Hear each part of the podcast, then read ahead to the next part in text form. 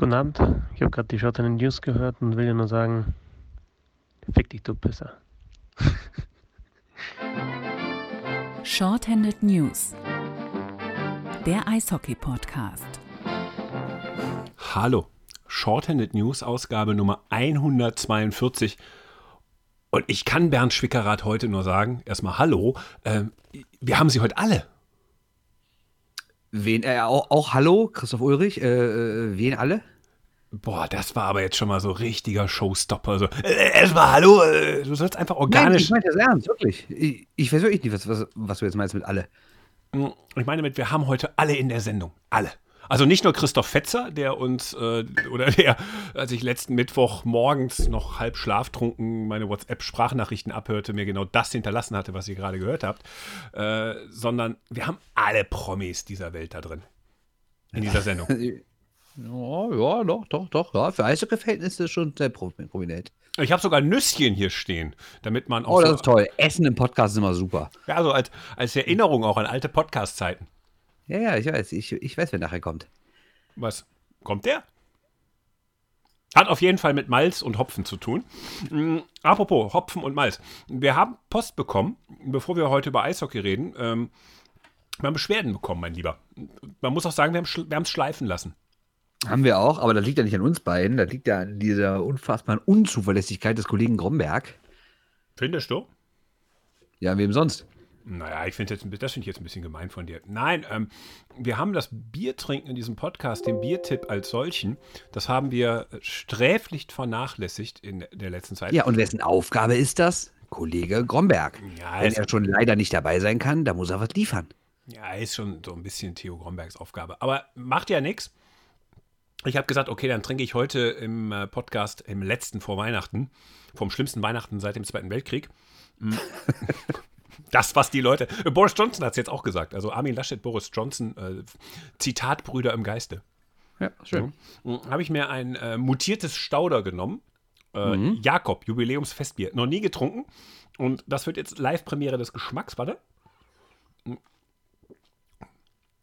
Ja, ja, ja. Ist ein Festbier. Ne? Wenn wir dem Kollegen Fetzer, mit dem ihr diese wunderbare Saisonvorschau dann bei Bissel Hockey gemacht habt und wo du auch dabei warst, mh, wären wir gerecht. Dünne Plöre, Festbier halt. Äh, So, äh, apropos, äh, ich, ich habe das ausgewertet, Bissel Hockey. Ich bin dran, ne? Ja, freue ich mich drauf. Das wird ein Vorhersagen-Festival und mal gucken, wer am Ende Naja, so viel Vorhersagen haben wir nicht gemacht. Naja, ich fand schon geil, wie er sagt so mit Bremerhaven, ja, hm, hm, hm, Geheimfavorit, kein kleiner Verein mehr. So, war- waren ein paar viele erste naheliegende Einfälle dabei. Ja, so sind wir halt, ne? Was willst du machen? Das nennt sich Ene. Das gibt's. Und bei Da denkt doch keiner zweimal nach. ich stelle stell mal die Nüsse weg. Also, äh, nee, es nennt sich Ene im Radiofachgebrauch. Habe ich gelernt vom großartigen Wolfgang Mayer. Erster naheliegender Einfall. Ja, ah, das ist so schön. Kann man ganze Radiosendungen mitmachen, wenn man über Aber Australien. ich meine, Predictions kommen ja nachher auch noch deswegen, ne? Oh, jetzt hast du den ganzen Spaß verraten. Ja, gut, aber das ist doch klar. Wir, wir, ich meine, wir haben die jahrelang gemacht und wenn wir jetzt die verpeilt haben vor dem ersten Saisonspiel, dann machen wir es halt jetzt.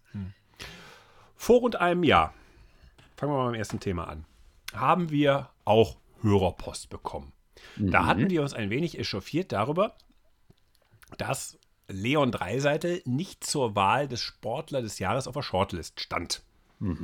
Hat ein äh, abstimmungsberechtigter Sportjournalist, also du, gesagt, ey, wieso steht er da nicht drauf? Und dann hieß es ja, ja, weil da dürfen nur Einzelsportler drauf. Und dann haben wir gesagt, nur Dirk Nowitzki.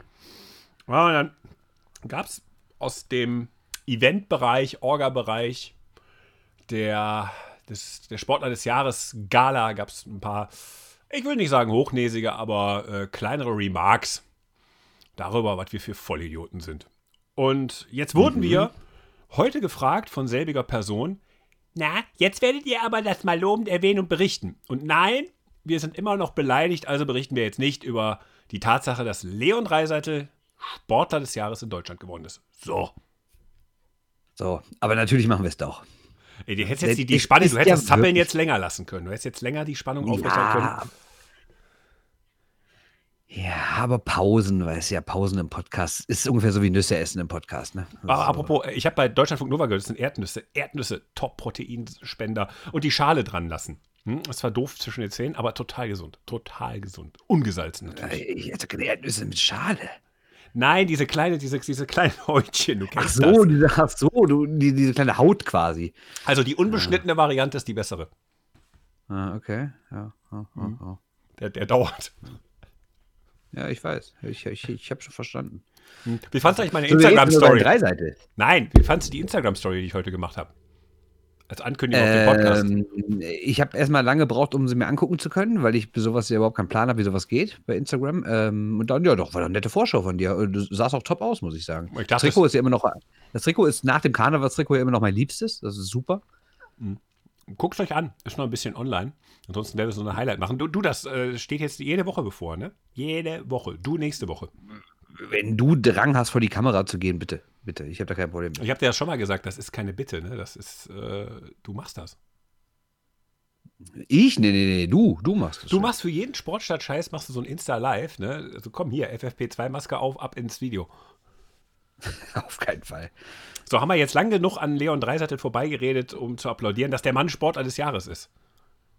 Ja, und ich meine, es ist auch wirklich krass, weil er nicht nur der erste Eishockeyspieler ist, sondern äh, so ganz äh, unwahr war ja das nicht, was, äh, was die werte Dame des Komitees uns da gesagt hat. So, nämlich Einzelsportler, Individualsportler kommen da natürlich wirklich sehr, sehr häufig vor und Teamsportler halt so gut wie gar nicht. Und ja, jetzt hat Leon Dreiseitel natürlich das Problem, äh, beim Team ist schwer zu gewinnen mit den Edmonton Oilers, und, also generell, aber auch vor allen Dingen in Deutschland. Und ähm, die Nationalmannschaft, gut, die hat jetzt mal Olympiasilber geholt, aber wenn Dreiseitel dabei ist, sind auch die anderen NHL-Spieler dabei. Das heißt, die Chance, nochmal eine Medaille zu holen, ist relativ gering. Das heißt, die einzige Möglichkeit, irgendwie diesen Award zu gewinnen, ist ja dann für ihn ein Individual eine individuelle Auszeichnung. Und die hat er jetzt geholt. Und das ist schon äh, ja, schwer beeindruckend, würde ich sagen. Ja, aber direkt die Und sind auch kritische verdient, muss man sagen. Ja, da würde ich jetzt mal die zeitkritische Frage stellen. Liegt ja aber auch ein bisschen an dem Jahr, dass zum Beispiel keine Olympischen Spiele waren, dass, äh, Total, ja. kein, dass keine individuellen Sportarten so wirklich gelaufen sind, die halt dich elektrisieren. Ich sag mal, Dieter Baumann Ja. ohne Zahnpasta, wenn der jetzt 2020 äh, so irgendwie Nachfahre von dem uns elektrisiert hätte an den Fernsehgeräten und der mit olympischem Gold da gestanden hätte, auf der Tartanbahn, äh, dann äh, Ade, äh, Leon Dreiseitel. Also das scheint ja auch so eine, die haben ja immerhin durchgespielt. Ein Fußballer kann, sollte man jetzt nicht nehmen und dann bleibt ja auch nicht mehr so viel Auswahl. Ich habe mir sogar aufgeschrieben, dass er doppelt von Corona profitiert hat. Punkt 1 war nämlich genau das, was du gerade gesagt hast. ne, Die Sommerspiele sind ausgefallen. Und Punkt 2 war, dass er durch die lange Pause in der NHL ja relativ früh wieder in Deutschland war und konnte dann rumtingeln in der Sportschau, im Sportstudio, sogar bei Stern TV, also eine Nicht-Sportsendung, da war er sogar. Und ist dadurch, das habe ich heute auch in einem, also gestern auch geschrieben, in einem Artikel für die FAZ über, über drei Seiten, dass er ja da vielen Leuten erst irgendwie bekannt geworden ist, weil er hat ja so dasselbe Phänomen wie Nowitzki gehabt, dass er in Nordamerika schon längst verehrt wird für seine sportlichen Leistungen, aber hier, abgesehen von den Nerds, die nachts aufbleiben und die Spiele gucken, das sind ja nun mal nicht viele im Verhältnis, ja kaum einer wirklich mal ihn live sieht und ihn mitbekommt, weil er ja auch nicht so riesig oft dann bei großen Nationalmannschaftsspielen dabei war, obwohl er zugegeben schon häufig WM spielt, aber Eishockey-WM ist halt auch nicht so das Mega-Ding für viele Leute, weil die halt jährlich stattfindet, in Deutschland nichts gewinnt. Aber äh, deswegen halt hat quasi diese, diese Nicht-Spielzeit durch Corona und die ganzen Medienauftritte ihm meiner Meinung nach mehr zur Popularität verholfen, als dass seine sportlichen Leistungen geschafft haben. Ja, das finde ich ganz spannend aus dem Punkt heraus, dass du sagst, er ist ja durch die Talkshows getingelt, ist aber trotzdem, wenn du das mit Dirk Nowitzki vergleichst, Dirk Nowitzki ist so ein, der lächelt halt viel, der hatte auch mal zeitweise ein bisschen Glamour-Faktor im Privaten.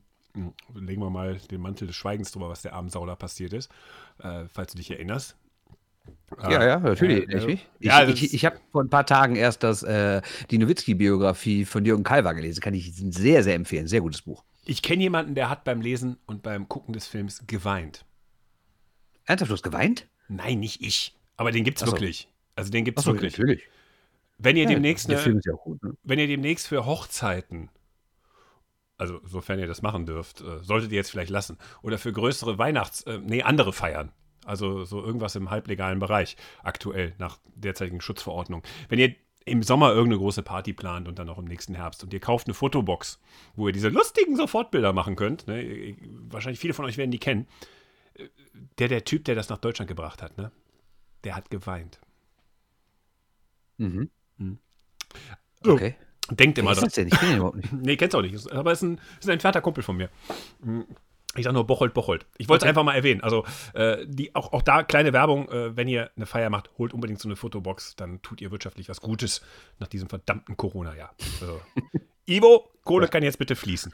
Äh, nee, ich wollte nur sagen, äh, Dirk Nowitzki ist ja, hat ja wirklich eine Geschichte zu erzählen. Äh, Strahlemann, also er lächelt ja auch immer so nett, ne? Hat auch. Ja, da muss ich aber trotzdem mal kurz reingrätschen, weil das ist Ja, warte, ich bin noch nicht fertig. Ich bin noch nicht fertig, mein Okay, Lieber. erzähl Und er hat klar. natürlich auch den NBA-Titel gewonnen. Und das hat Leon Dreiseitel, sagen wir, noch nicht. Also wünschen wir ihm alles Gute, dass das irgendwann mal gelingt, weil so eine Weltkarriere muss ja dann auch mit sowas irgendwie veredelt werden. Und die Sache ist, er ist jetzt auch so vom, vom wenn du so Interviews mit ihm siehst oder so, er ist jetzt auch nicht vor Esprit. Es ist halt wirklich einer, der, der sehr ruhig, sehr bedächtig, erzählt, äh, ist jetzt kein, also ist jetzt keine Rampensau, sondern ist einfach ein sehr, sehr guter Sportler. Und deshalb ist das umso überraschender, dass er nach Talkshow-Auftritten dann trotzdem die Leute sagen so, ey, der ist cool. Ja, aber da muss ich jetzt reingrätschen, was Nowitzki angeht. Nämlich erstens war Nowitzki 32, als er Meister geworden ist. Dreiseitel ist 25. Das heißt, er hat echt noch Zeit, diesen Status zu erreichen. Und das andere ist, Nowitzki war in seinen ersten Jahren genauso. Der hat keine Interviews gegeben und wenn, war, war der sehr schmallippig. Das hat total lange gedauert, bis der aufgetaut ist. Und ähm, deswegen sehe ich da noch eine Parallele halt zu Dreiseitel. Und ich finde auch, ja, Dreiseitel ist wirklich nicht der allergesprächigste, aber es ist schon besser geworden. Ich erinnere mich, ich habe mal da, äh, das war zwei oder drei Wochen, nachdem er sein erstes NHL-Spiel gemacht hat, da habe ich mal ein Interview mit ihm gemacht, habe ich eine große Geschichte für Spiegel Online geschrieben. Und da hatte ich, dann hat er mich, er konnte aber nur nachts und ich saß da und ich hatte mir elf Fragen, glaube ich, aufgeschrieben und das Interview war nach drei Minuten vorbei, weil er einfach nicht geantwortet hat, so richtig. Ähm, ich habe natürlich keinen Vorwurf gemacht, der war damals Anfang 20 und war auch, glaube ich, so, so ein bisschen nervös oder sowas, aber es hat mich trotzdem geärgert, ne? weil natürlich, wenn du schon nachts aufbleibst, das alles organisierst, das Interview klappt und so und dann hast du da irgendwie mehr oder weniger nur Phrasen, das war natürlich nicht so geil. Ich finde, er hat sich da gebessert. Also natürlich ist er immer noch keiner, wie du völlig richtig sagst, immer noch keine Rampensau, aber er wird ein bisschen lockerer, er spricht auch mal fünf, sechs, sieben Sätze hintereinander. Und was ich finde, was du total merkst, ist, dass er ja nicht grundsätzlich so einer ist. Weil wenn man, wenn man, wenn man Leute spricht, die ihn wirklich kennen, privat, die sagen, der ist gar nicht so. Und ich erinnere immer wieder nur an seinen Auftritt bei Spick Chicklets in dem Podcast. Ich erinnere jetzt, äh, der hat sich ja jetzt dazu geklingt bei, dem- bei, bei dem U20-Teams-Call, da ist der ganz anders. Wenn, wenn der quasi unter seinesgleichen, unter anderen Sportlern ist, dann redet er viel offener und, und plaudert auch mal. Ich fand ja zum Beispiel auch, dass er bei dieser Kühlbox-Nummer, bei dem Besuch von Patrick Ah. Ehelechner, auch, ja, ich fand das, jetzt brauchen wir nicht über die journalistische Qualität reden, aber. nee, du hast so ein Triggerwort gesagt, Kühlbox, kommen wir gleich zu. Ja, ja, aber ich sage nur, dass auch Dreiseitel da anders aufgetreten ist. Also er ist nicht generell ein langweiliger und verschlossener Typ, sondern ich glaube, er brauchte ein paar Jahre, um auch Leuten, die, die er nicht kennt und wenn eine Kamera oder Mikro unter seiner Nase hängt, dass er dann trotzdem relativ frei redet. Wie gesagt, ist immer noch kein Traum, aber es entwickelt sich. Ja, es braucht halt jemanden, der bei ihm mal in den Kühlschrank guckt. Ne? Ja, eben, genau. Ja.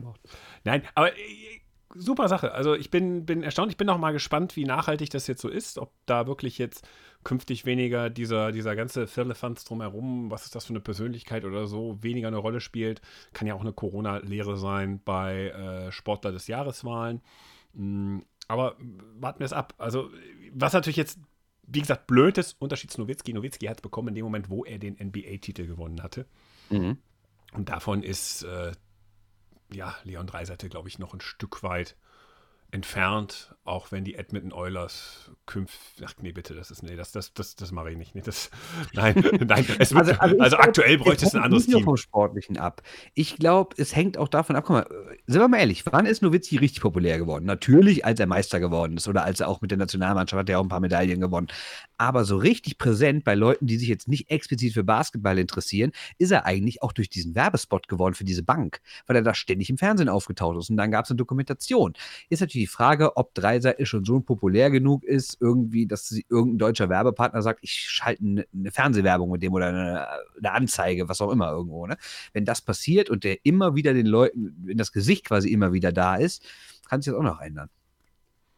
Also heißt, er muss mit irgendeinem, ich sage jetzt mal übersetzt zu Nowitzki, mit einem Kölner Taxifahrer, Mhm. müsste er jetzt theoretisch auf Kölsch durch die Gegend fahren und belehrende Sprüche darüber kriegen, wie man äh, ein Immobilienprojekt richtig macht. Um das so Ungefähr, ja. zu synonymisieren. Ja, Ich glaube, es wäre ein Kickstart für die Karriere. Wo ist Im Hintergrund laufen die blauen Funken rum. Ja. So am Rande eines Rosenmontags. Ja, würde ich sagen. Dann bist du auf Alter, ich habe gerade einen geilen Übergang versucht mit Kickstart für den, fürs nächste Thema, aber du hast, Fürs hast nächste das Thema? Punkt nicht aufgenommen. Okay, ich nehme den Punkt auf. DL-Start. DL-Start. Ja, mir wurde gestern Abend, am Sonntagabend, der äh, Abend richtig veredelt, muss man sagen. Und das wird jetzt abendweise. Also, ich muss mal sagen, Wolfsburg gegen Krefeld am Sonntagabend um 19.30 Uhr ohne Zuschauer. War schon, da merkst du, es wird eine lange Saison. Wird Ja, eine lange Saison. Ja, aber du kannst doch nicht jetzt einfach so den Fakt, dass Krefeld überhaupt auf dem Eis stand, irgendwie so easy wegwischen. Ich meine, das ist doch die Geschichte des Wochenendes. Krefeld steht auf dem Eis. Sind wir ehrlich? Ja, sie haben gesagt, sie spielen mit, aber ich war nicht sicher, bis ich irgendwann sah, okay, da laufen gerade Leute in gelb-schwarzen Trikots übers Eis. Ich habe zur App gegriffen als allererstes und habe erstmal geguckt, äh, mit wie viel Reihen spielen die halt. Also ob jetzt Ja. ein oder zwei. Also, die haben da wirklich vier Reihen auf, dem- auf, auf die Ja, Beine sind gestellt. 13 in Führung gegangen, also bitte. Ja, also, nein, Witz beiseite. Also, äh, ich hatte bei Krefeld echt auch zu bedenken, dass sie überhaupt äh, mit einer vollwertigen Mannschaft da antreten und dass sie überhaupt wettbewerbsfähig sind. Das äh, Gegenteil ist jetzt erstmal im ersten Spiel bewiesen. Ist natürlich Sonntagabend, ist die, genau die Partie, mm, weil ich habe davor, ich habe ein bisschen intensiver, habe ich Ingolstadt gegen Schwenningen geguckt. Ja. Da muss Ich ich habe jedes Spiel bisher geguckt, völlig absurd. ja, jetzt gerade nicht. Ne? Jetzt gerade kannst du Bremerhaven, sagte ich bisher. Bremerhaven Köln an dem Montagabend, da wirst du nur die letzten Reste von gucken. Das fängt gerade Hm. in diesen Minuten an, wo wir hier gerade reden. Mm, Aber ja, das ist jetzt genau der Effekt. Ne? Man kann natürlich jetzt alles gucken. Man kann es nebenher super laufen lassen. Und ja, ich finde es gelungen. Also man merkt an, dass das könnte funktionieren. Also jetzt mal mit, Abs Ja. mit, mit Ausnahme von wirklich Krefeld, weil da frage ich mich, wie lange das gut geht. Mm. Aber ja, machen wir so. Also finde ich auch. Also natürlich merkt man die, äh, merkt man die fehlenden Fans und was ich ja ganz witzig fand, ich war ja am Donnerstag beim Auftaktspiel bei, äh, in Köln gegen Düsseldorf und das ist dann so geregelt, dass äh, man auch in so einer WhatsApp-Gruppe Fragen stellen kann an die Trainer und dann gibt es eine PK, aber da ohne, ohne Saalpublikum sozusagen. Man sitzt nach wie vor auf der Pressetribüne in der Halle und oben auf dem Videowürfel sind dann die beiden Trainer und die Fragen werden ihnen halt gestellt und dann beantworten die die. Und natürlich wurden Fragen nach Emotions, Intensität, Hitze des Derbys und sowas gefragt, äh, gestellt. Und beide Trainer sagten, nee, während des Spiels keinen Unterschied gemerkt, äh, war genauso. Aber alle Spieler, die interviewt wurden, haben genau das Gegenteil gesagt. Also ich weiß nicht, ob, ob die Trainer da jetzt irgendwie in so einem, in so einem PR-Narrativ drin waren, so nach dem Motto, ja, erzählt mal allen, dass das gut war, oder ob das wirklich so ein Unterschied ist, wie ein Trainer ein Spiel wahrnimmt, weil er vielleicht viel mehr auf einzelne Sachen achtet und halt selber ja auch nicht so mit dem Publikum interagiert, weil er muss ja nicht wirklich motiviert werden und er ist vielleicht viel mehr in diesen taktischen Sachen drin während des Spiels und guckt, wen schickt ihr als nächstes raus, viel mehr im Tunnel als die Spieler, die dann vielleicht in Unterbrechungen sonst auch mal irgendwie sich vom Publikum entweder anstacheln lassen oder nervös machen lassen, was auch immer. Also fand ich schon interessant, die Beobachtung. Also ich habe ein gutes Spiel gesehen, erstmal das. Und die Trainer sind ja unter dem Eindruck, sage ich jetzt auch mal, der, des Ende des, des dritten Drittels irgendwie gestanden. Also das ist ja schon eine interessante Aufholjagd gewesen, was die Kölner da hingelegt haben. Wenn auch zum Ärger des Düsseldorfer Zuschauers. Aber ich war so im dritten Drittel, war ich echt drin. Ne? Aber habe ich gedacht, so komm, ist mir jetzt scheißegal, ob da keine Zuschauer drin sind. Wie dieses scheiß Spiel gewinnen für die DEG.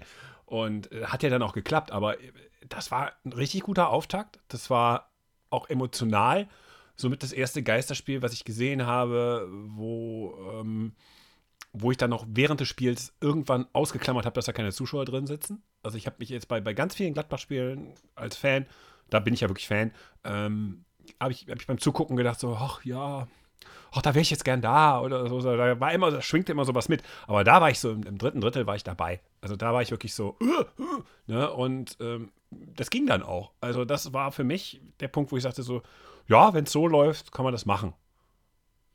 Ähm, wenn ich noch was Persönliches e- erzählen kann, also das war ja Nein. jetzt mein, weiß ich nicht, siebtes, achtes Geisterspiel, was ich diese Saison gesehen habe. Ich habe gerade gesagt, Es war nein, aber- keine Person. Es war völlig anders, weil in Krefeld und Düsseldorf sind die Presseplätze relativ weit oben. Das heißt, du guckst von oben runter aufs Eis und dann ist es ein bisschen, glaube ich, so wie beim TV-Zuschauer oder Zuschauerin, dass man halt nicht komplett irgendwie so diese leeren Tribünen die ganze Zeit im Bild hat, sondern man guckt, wie gesagt, aufs Eis und konzentriert sich aufs Spiel und dann oder hinter wieder auf den Laptop, wenn du gerade was schreibst oder sowas. Und ähm, deshalb sind die Geräusche drumherum dann nicht, also du vermisst die nicht so. In Köln wiederum bist du ja ganz weit unten mit den Presseplätzen und hast diese riesengroße Halle über dir.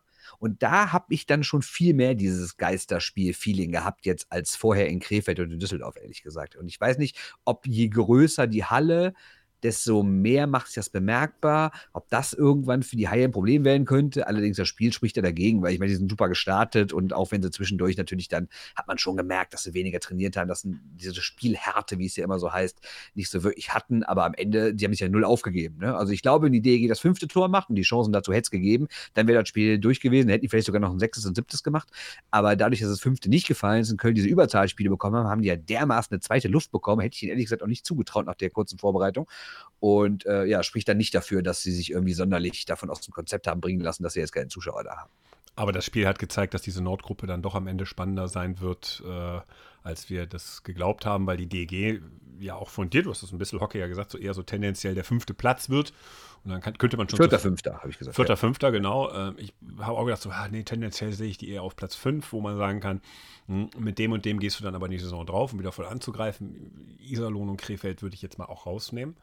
Äh, da sehe ich kaum Chancen irgendwie auf Playoff-Teilnahme. Mhm. Aber dann habe ich mir gedacht, so, nee, das, das Spiel belegt, dass es relativ eng werden könnte und einen relativ hitzigen äh, Kopf an Kopf Rennen von 1 bis 5 gibt, wo halt der erste wahrscheinlich noch am Ende eventuell zwei Spieltage vor Schluss äh, doch noch durchgereicht werden kann. Also wenn das so ausgeht, dann könnte das äh, sehr, sehr interessant werden. Also dieses Spiel hat so für mich so als Schlüsselindikator irgendwo so, dass das wird dann doch spannender in der Nordgruppe, als ich das gedacht habe.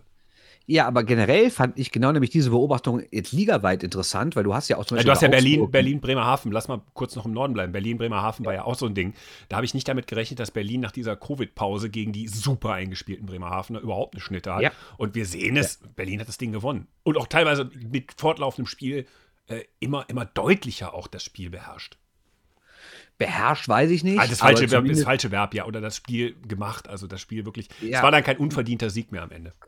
Genau, Schwenning war ja dasselbe, die waren ja auch lange raus und da habe ich auch gedacht, hm, ob die direkt wieder sowas finden aber die haben beide gewonnen. Da muss ich natürlich auch sagen, beide haben sehr von ihren Goldies gelebt, die waren schon beide wirklich stark. Aber was ich sagen wollte, eine grundsätzliche Beobachtung, und das war das, was du gerade auch zu Köln-Düsseldorf gesagt hast, dass es so eng war. Ich war ja sehr zufrieden, dass es generell sehr eng war. Es hätte ja theoretisch auch sein können, dass wir irgendwie so ein 10-0 sehen oder sowas, gerade bei München gegen Augsburg, die eine Mannschaft seit Monaten im Training mit irgendwie 17 mhm. Testspielen, die andere mit zwei, drei Testspielen und zwei Wochen auf dem Eis und dann ja grundsätzlich auch viel besser besetzt und viel die bessere Mannschaft. Also das wäre, glaube ich, für die Liga ziemlich scheiße gewesen, wenn es da irgendwie so ein 10-0 gegeben hätte. Dasselbe hätte ja auch passieren können bei Mannheim gegen Nürnberg. Da waren die Voraussetzungen ja ähnlich. Und auch da, okay, Mannheim war schon deutlich bessere Mannschaft, hat auch verdient gewonnen. Aber ich muss sagen, die ersten 10 Minuten hat Nürnberg gut mitgehalten. Dann haben doch die beiden Jungen noch ein, noch ein Tor gemacht. Und am Ende stand ein 5-1, was jetzt auch, finde ich, in der Saison mit einer normalen Vorbereitung jetzt kein Ergebnis wäre, wo du sagst, öh, Mannheim gewinnt 5-1 gegen Nürnberg. Also das fand ich das Allerwichtigste, dass du halt siehst, auch die Teams, die noch nicht lang dabei sind, können irgendwie mithalten und die anderen sind dann doch noch nicht so weit. Die brauchen auch noch ein paar Wochen, bis die sich richtig eingespielt haben. Wer wird eigentlich in dieser Südgruppe letzter? Boah, das ist echt hart, ne? Also äh, könnten alle werden, ne? Schwenningen, Ingolstadt, Nürnberg, Augsburg, also ne, irgendwie. Also, also auch, ich meine, was mit Straubing haben wir noch nicht wirklich gesehen, ne? Wer weiß, ob die noch so gut sind wie letztes Jahr, keine Ahnung. Also die Südgruppe, also ich meine, ich finde beide Gruppen extrem spannend, bis darauf, dass ich glaube, Mannheim München gehen natürlich oben weg in der Südgruppe, aber sonst finde ich, ist alles offen in beiden Gruppen. Ich fand, ich fand Nürnberg ist mir echt so, wo ich dachte, oh, das wird, für die wird es ganz schwer. Das ja, ist ganz, ganz schwer. Anderthalb Wochen am Eis und spielen irgendwie mit ein paar 17-Jährigen, ne? Also, mhm, und das gibt das dann schnell mal ein paar Klatschen und das gibt dann schnell bei dem Niveau mal einen Negativlauf. Da, und bis du da raus bist, ist zu spät. Kann also ich passieren. fand Treutle sehr wackelig, muss ich sagen. Ja. Also der sah, finde ich, bei allen drei, also wenn drei Gegentoren, die kurz hintereinander Ende des ersten Drittels gefallen sind, sah der bei keinem richtig gut aus. Also auch nicht sagen würde, dass es jetzt ein Riesenbock war, aber das war schon so, hm, aber gut, der braucht natürlich auch Zeit, gerade Goalies. Ne? Ich meine, ich fand zum Beispiel Pankowski, der ja im, im äh, Magenta Cup richtig gut war, den fand ich auch nicht stark in Köln, muss ich sagen. Hat ein paar ganz gute Dinger gehalten, andere wiederum, hm, Ja, wollte gerade sagen, da waren aber auch schon ein paar, paar, richtig gute Saves dabei. Der eine, wo er dann wirklich noch die Seite Ja, ja. mit dem Schoner da runterkommt, wo du siehst, boah, der Junge hat wirklich gute Anlagen. Äh, Das könnte vielleicht sogar für Henrik Hahn relativ schwer werden, da mehr Spiele zu kriegen, auch wenn das Ja. erstmal gleichberechtigt startet. Aber momentan sehe ich den eine Nasenlänge vor Henrik Hane. Ne? Und Henrik auch, ist das deutsche Obertalent, sagt man ja, im Tor. Also von daher, auch, auch das, wo ich dachte so, hey, hätte ich gar nicht damit gerechnet, dass das so eine Story ergeben könnte, was passiert im DEG-Tor. Ich hatte eher damit gerechnet, dass man sagt, na komm, äh, wir gucken hier drei, vier Spiele und dann gibt es eine Nachverpflichtung. Davon sehe ich die DEG aber gerade weit entfernt.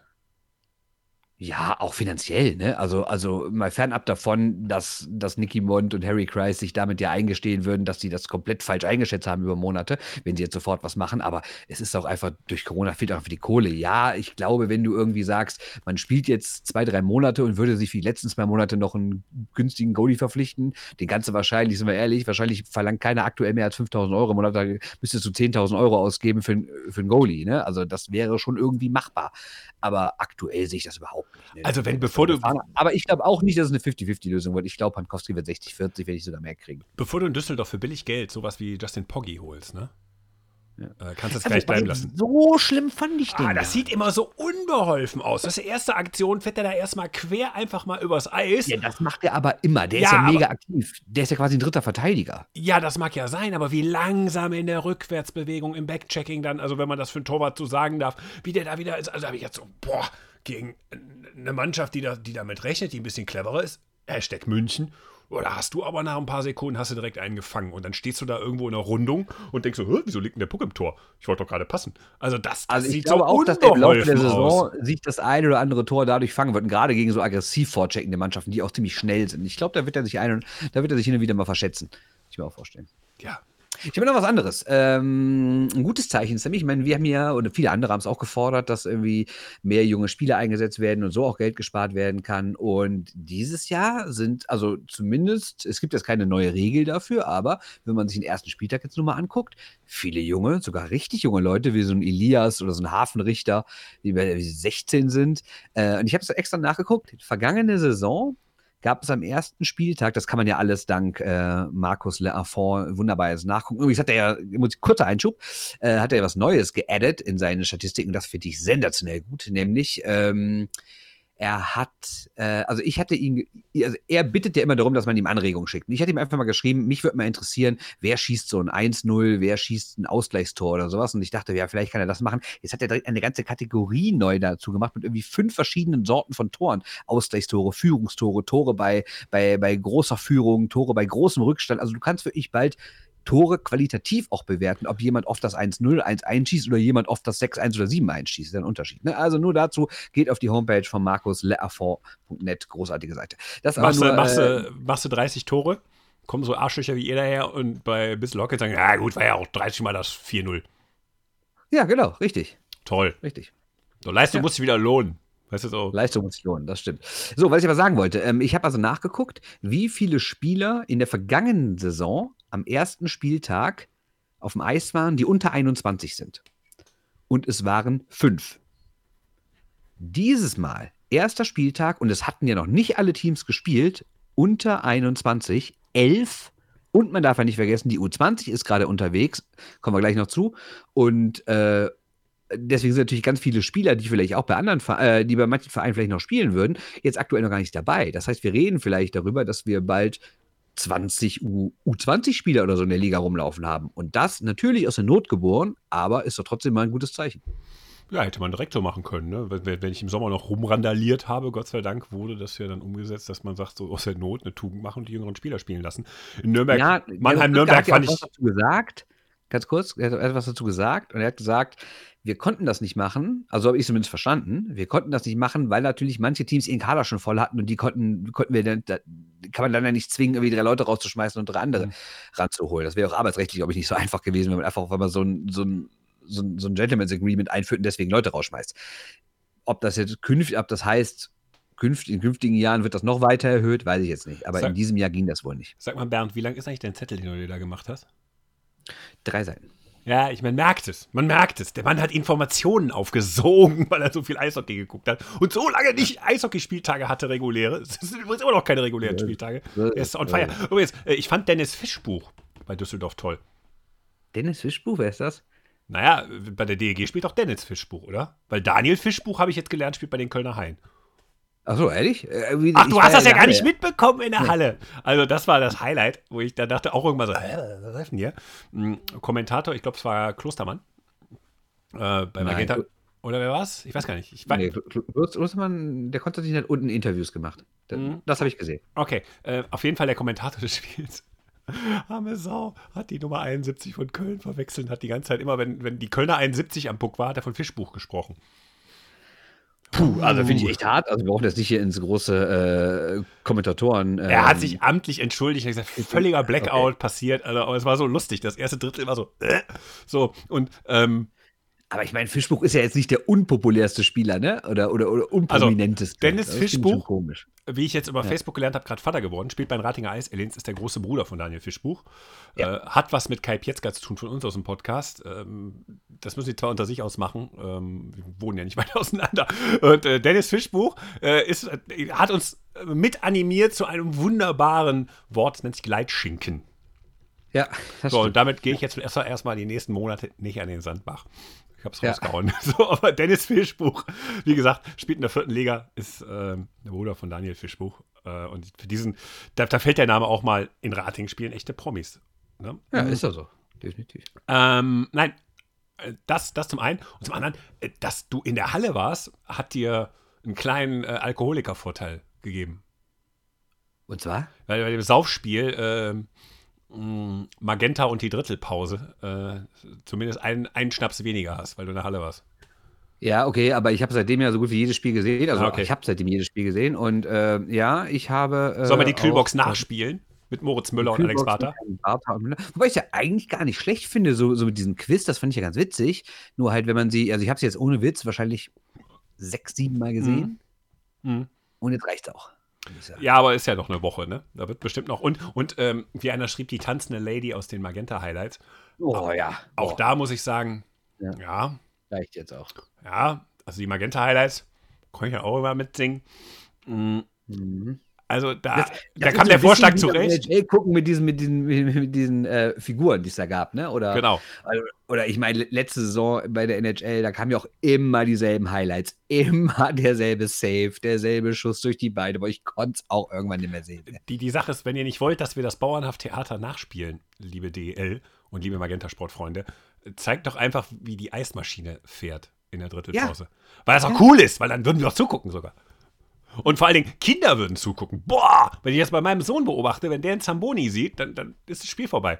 Ich habe letzte Saison, ich bin so froh, dass ich mal aktuell nicht mit dem ins Stadion muss, während alle anderen sich irgendwie ein Bier holen oder eine Wurst äh, oder eine Pommes oder irgendwas anderes, wer Vegetarier ist, Veganer ist, ich, holt euch, was ihr wollt. Ähm, Hauptsache es schmeckt. Oder ihr habt was, ihr habt Nahrung und verhungert nicht auf dem Platz. Das muss man in einigen Stadien äh, auch so sagen. Musste ich immer mit meinem Sohn da rein, so Eismaschine gucken und dann ist er mit so, mit so, mit so, so einem kundigen Kennerblick. Weißt du, so, mhm, mhm. oh, das sind ja zwei. Mhm, mhm. Ja, aber das ist auch irgendwie total faszinierend. Ich meine, jeder, jeder Fan ist Eismaschinen-Fan. Und egal welches Alter. Und das ist auch richtig so. Jeder, wir sollten einen Eismaschinen-Podcast machen. Ja, es gab ja mal so, ah, nee, sage ich nicht. aber Es gab ja Ideen. Ja, aber die Brücke gehst du nicht. Über die, Nee, die Brücke nicht. Da ruft der Fetzer wieder an. Da kriegt dann, ich ja morgen wieder eine Sprachnachricht. Äh, so, Ja. Das hat auch nicht lange gehalten. Äh, eine Frage noch zu Köln. Musstest du für dein WLAN bezahlen?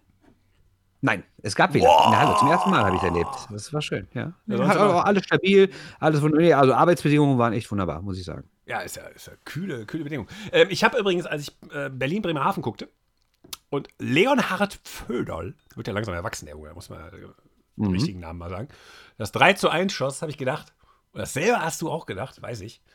Scheiße, die Bold Predictions. Äh, ich kam schon vorher drauf. Mir ist es irgendwann vorher eingefallen. Bei irgendwer, irgendeinem. Ich, ich weiß aber nicht mehr was, aber ich habe gedacht, nein, wir haben es vergessen. Scheiße.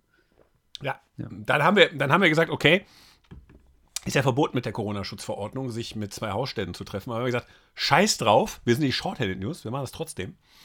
Und dann haben wir uns ähm, erstmal eine Stunde mit dem Kasten Bier beim Kai in die Garten. In ein Auto gesetzt. Ne? Da, da sind wir zusammen mit zum Kai gefahren in den Kleingarten, haben uns in die Kleingartenhütte gestellt, die gerade umgebaut wird, haben erstmal alle Fenster zugemacht und haben erstmal massiv zusammen gesungen, aerosoltechnisch. Mm. Und jetzt sind wir alle in Quarantäne. Aber wir haben Bold Predictions. Eben. Nein, so haben wir das natürlich nicht gemacht. Das ist dann aufgefallen und dann haben wir die Truppe zusammengetrommelt und haben gesagt, hallo, wir brauchen Bold Predictions. Und dann hatte ich denen bis heute 17 Uhr die Frist äh, gesetzt, uns die Bold Predictions einzureichen. Mm, bis auf Theo Gromberg war es mal wieder ein Spiel. Naja, komm, Winnie auch. Eigentlich waren die diesmal echt pünktlich. Ja, wollte ich gerade sagen. Kenn Fred leider nicht. Da kannst nichts machen. Ja, gut, Fred. Äh, wobei, das ist dann wieder, der hat im Heineken-Rausch kommt da wieder irgendein Blödsinn. Irgendwas mit Herne. Ja. So, also unsere Bold Predictions. Deshalb können wir den Spieltag ab. Spieltag. Können wir den, das Startwochenende abschließen mm, und sagen, den Rest zerpflückt ihr am Donnerstag bei Bissel Hockey. Mhm. Wobei ich gar nicht den Tag weiß, aber irgendwas werden wir machen, ja. Und kommen wir nun zu den Shorthand News Bold Predictions. Das, woraus sich alle immer jedes Jahr freuen. Meistens, äh, wenn wir zum ersten Spieltag schon so einen am Dübel haben, dass es eine ganz schlechte Idee ist, ein Aufnahmegerät zu benutzen. Mm, Diesmal nüchtern. Also, die Jungs haben uns das per WhatsApp-Sprachnachricht geschickt. Und deshalb fangen wir an mit den Bold Predictions. Aber erstmal machen wir zwei jeder eine. Du fängst an. Weil du hast dir das wahrscheinlich, ich muss deinen Zettel abarbeiten, sonst bist du unzufrieden. Duracell, He- Ja. Schwickerrad. Okay. Soll ich anfangen? Ja, mach. Meine Bold Prediction Nummer 1 ist, Jaromir Jager wird für jedes Lebensjahr mindestens einen Scorerpunkt sammeln. Problem, aktuell, ich habe gerade eben nochmal geguckt, äh, weil er hat ja jetzt wieder neu bei seinem eigenen Verein quasi mit sich selbst verhandelt und eine Klattner unterschrieben in der zweiten Liga. Aktuell finde ich nur noch 20 Spieltage. Er hat erst ein Spiel gemacht und da aber auch gepunktet, aber ein Punkt. Ja, das hieße natürlich 20 Spiele, er ist 48 Jahre alt, müsste also noch 47 Punkte holen, mehr als zwei pro Spiel. Aber ich sage ja, Jaromir, ich vertraue dir, ein Scorerpunkt pro Lebensjahr. Okay. Das ist ähm, gar nicht lustig. Nee. Okay. Ich sage Bold Prediction, es wird zu den Playoffs. Wird es wieder Zuschauer in den Hallen geben. Ich sage nicht in welcher Größenordnung, aber es könnte passieren. Das ist jetzt lustig, oder was? Ja, weil die dann nämlich äh, mein Studentenfutter auf dem Boden finden werden, was ich aus dem Magenta Sport Cup, falls du dich erinnerst, als wir rausgegangen sind äh, aus vom Presseplatz, der Tobi Kemberg, du und ich, und wir uns mit acht Meter Abstand zwischeneinander im Rondell aufgehalten haben oder im Rundlauf aufgehalten haben und ich die ganze Zeit, während wir uns unterhielten, so Studentenfutter nom, nom, nom, da rein nämlich äh, äh, gezogen habe, also die ganze Zeit gegessen habe und dann fielen die ganze Zeit so Nüsse runter und so Rosinen und ich hatte nicht den Eindruck, dass das schnell weggeräumt wird und ich sage dir, wenn das erste Mal Zuschauer am ISS-Dom sind, werden sie auf eine gute äh, Vorratsladung Studentenfutter stoßen. Nicht essen. Okay. Nicht essen. Warum nicht? Habe ich es noch halbwegs lustig gemacht? Ja, halbwegs. Aber ich glaube, du hast mehr Leute irritiert, dass du was auf den Boden fallen lässt und es nicht aufhebst. Ja, Schmierinfektion. Ich hatte Angst, dass ich mir, dass ich mir da was hole. Klar. Komm, gib, gib, gib was von den anderen.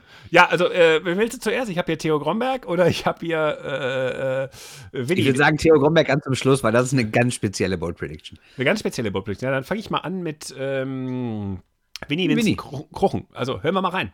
Nummer 1, Leon Niederberger wird keinen Top 10 Hit landen. Nummer 2, Ingolstadt gewinnt die Südgruppe. Und Nummer 3, die Eisbären reanimieren Ende Januar Hans Zach an der Bande. Also, Hans Zach übernimmt das Traineramt bei den Eisbären Berlin Ende Januar. Also, ich gehe auf diesen Hans-Zach-Unfug gar nicht ein, weil das ist so äh, jedes Jahr aufs neue Hans-Zach-Witze. Ist, äh, nee, äh, aber das mit Vor allem mit Reanimieren, ne? Fand ich auch gut. Ja, gut, reanimieren, aber den musstest du ja immer reanimieren. Also, nee, komm, äh, nee, nee, Hans Zach, ja, Winnie, wenn du meinst, äh, wenn, dir, wenn dir nichts Besseres mehr einfällt als Hans Zach, bleib doch bei deinem guten alten Humor. Äh, Leon Niederberger, kein Top-Ten-Hit. Ja, wird hart. Hart. Ich habe ja eigentlich erwartet, dass der jetzt im Sommer so ein Riesenalbum rauskommt, weil der hat ja wirklich Zeit, ne? Aber anscheinend ist er doch nicht mehr mit ein paar Stunden getan, so einen Song aufzunehmen. Musste mit der Düsseldorfer CDU die Umweltspur abschaffen. Stimmt, hat er gemacht. Hat er auch gemacht. So, äh, nächste Bold Prediction von dir. Daniel Hopp wird sich in einer Drittelpause live mit dem Impfstoff seines Vaters impfen lassen. Das ist nicht möglich. Hast du schon den ersten, ersten Verriss? Ja, das ist ja gerade die Bold Prediction, dass es einen Impfstoff geben wird von Herrn Hopp, der groß angekündigt wurde. Ja, aber CureVac, das ist das Unternehmen, wo Vater Hopp investiert hat und wo er gesagt hat, im Herbst ist ein Impfstoff da, ähm, das Wort, ein, die Zahl 21 vergessen hat oder einfach eine zu, Ach, große, einfach eine zu große Fresse gehabt hat. übersetzen wir Ja, das aber gut, vielleicht war das auch einfach, vielleicht ist meine Bold Prediction auch, dass die Saison unterbrochen wird und NHL-mäßig in der Bubble im Herbst 21 zu Ende gespielt Ja, aber das Problem ist halt wirklich, es ist in der dritten klinischen Studie, vor Sommer gibt das nichts mit der Zulassung bei CureVac und ähm, ja, ist nicht möglich. Ja, aber deswegen ist sie besonders bold. Also, deine nächste. Mm, Ich glaube nicht, dass Nord- und Südgruppe gegeneinander spielen werden, weil man sich dann doch auf halbem Wege entschließen wird. Naja, Playoffs Best of Five immer noch besser als Best of Three. Ne? Was, das verstehe ich nicht. Also, du meinst, dass die erste Runde nicht gespielt wird, also nicht innerhalb der Gruppe gespielt wird, sondern es wird einfach ab Viertelfinale über Kreuz schon gespielt. Genau, man wird auf die Nummern verzichten, dass man die Gruppen über Kreuz in Gruppenspielen spielen lässt. Man wird sich irgendwann Mitte, Ende Januar dazu entschließen, sagen, ach komm, wir bleiben untereinander, weil bisher sind ja auch nur die Spiele Ah, der jetzt Gruppen, verstehe ich. Man sagt also quasi den, den zweiten Teil der Hauptrunde ab. Genau, und dafür, um, um knackigere Playoffs zu haben. Okay, kann ich mir nicht vorstellen, weil ne, garantierte Spiele ne, sind, glaube ich, wichtiger für die Telekom, anstatt zu sagen, wir verzichten hier auf irgendwie 14 Spieltage. Aber wir werden sehen. Ja, kannst ja, wenn du Best of Seven machst, kommst du vielleicht sogar hin. Ja, aber dann trotzdem weniger Spiele, weil ja weniger Mannschaften involviert sind. Muss man rechnen. Ich habe nicht gerechnet. Wie gesagt, ich habe dir ja vor der Sendung gesagt, meine Board Predictions fließen so aus mir raus. ich erfinde die. Ja, aber ist ja bold, kann man ja machen. Hören wir mal die vom Kai. Moment. Ja, äh, es wird euch jetzt komplett überraschen. Aber ich sage jetzt einfach mal, an der DEG kommt dieses Jahr keiner vorbei. Du meinst wo jetzt? An der Bushaltestelle oder was? Hey. Ja, eine, eine ist das denn? Straßenbahn. Wir haben ja jetzt eine Straßenbahn hier, ne? Also, scheiß Gag, dieselbe Abfolge im Auto bei mir. Deshalb habe ich gesagt, du sollst moderieren, damit diese, diese scheiß Wiederholungsgags hätte ich reinschneiden können. also ernsthaft, du glaubst wirklich die DEG, also das glaubst, aber du, du, du prediktest, dass die DEG deutscher Meister wird? Ich predikte, dass die DEG deutscher Meister wird. Ah, da habe ich einen Fehler gemacht. Habe ich einen echten Fehler gemacht. Was hast du gemacht? Äh, ich habe die Bold Prediction vom letzten Jahr gespielt. ist wie bei Helmut Kohl. Silvesteransprache 85, 86. Ah, leider verwechselt. Passiert bei Öffentlich-Rechtlichen gerne mal. Äh, Jetzt liegt, sie, jetzt liegt sie vor. Die echte Bold Prediction von äh, Kai Pietzka bei uns aus dem äh, Podcast. Bernd, du musst jetzt mal eine Minute den Mund halten. Wir werden viel lernen. Hältst du den Mund? Natürlich, ich bin doch schon dabei. Ach so, okay. Ich dachte, warum kommt nichts mehr von dem? Okay, also hier die Bold Prediction von unserem Kai Pietzka. So, liebe Freunde, ich hätte ja mich äh, mir unheimlich gerne heute Gedanken darüber gemacht, über eine Boat Prediction, aber ich komme gerade aus der Firma. 13 Stunden ohne wirkliche Pause. Also meine Pause bestand darin, dass ich mein Bütterken, welches belegt war mit rheinischer Schinkenwurst, holländischem Gouda und Spreewälder Salzdillgurken, innerhalb von zwei Minuten eingeatmet habe. Dann durfte ich wieder Plempe anrühren, denn so ein kaputter Schmelzofen repariert sich ja auch nicht von allein. So. Das letzte Jahr oder das gerade endende Jahr war grober Unfug. Und wenn ich eine Boat Prediction fürs nächste Jahr wagen soll, das nächste Jahr wird, ne, lassen wir das einfach, weil nachher tritt das noch in Kraft, was ich sage. Oder es tritt eben nicht in Kraft. Deswegen sage ich besser gar nichts. Ich wünsche allen ein frohes Fest. Ach ja, die DEG wird natürlich Meister. Okay, bei dem wird die DEG mal wieder Meister. Am Ende dann doch. Warum nicht? Was ich beim Kai jetzt übrigens festgestellt habe, wenn Friedrich Merz mal wieder ein Buch schreibt, wie er äh, um den kleinen Mann wirbt, Klammer auf, damit er großkapitalistisch den kleinen Mann weiter schröpfen kann und seinen Unternehmerkumpels ein paar Steuererleichterungen geben kann, mh, dann sei an dieser Stelle auch ein kleiner Podcast-Tipp gegeben. Wohlstand für alle heißt er. Äh, eine der älteren Folgen, warum Friedrich Merz gefährlich ist, wenn ihr die Folge hört, herrlich. Dann wisst ihr ganz genau, warum unsere Guilty Pleasure für Friedrich Merz vorhanden ist. Wer ihn danach nicht liebt oder zumindest so eine, so eine, so eine ist wie beim Autounfall, muss ich hingucken. Äh, wer das, äh, also wie gesagt, hören, absolute Hörpflicht. Werden wir in Ja, den mir schon Shownotes. geschickt. Ich, hab, ich hab's noch nicht gele- gehört. Muss ich Alter, wenn du den, den, du den hörst, das ist genauso wie bei äh, eine Minute Hardcore. Mm, Das werden deine, äh, das werden wieder glückliche Worte aus meinem Mund sein, die dich sehr zufriedenstellen. Ich bin gespannt. Nicht so lange wie eine Minute Hardcore, wo übrigens Theo Gromberg im Abspann ist. zu Recht. Ja, er hat den Schwenkhahn erklärt und so. Super. Ja, absolut zu Recht. So, so. Äh, aber äh, so, wir sind überall. Also kannst, du kannst irgendwo einen Podcast in Deutschland anmachen, hörst du irgendeinen von uns Typen. Das ist sehr interessant. So, deine dritte Bold Prediction. Die Krefeld-Pinguine werden das Saisonende nicht erleben.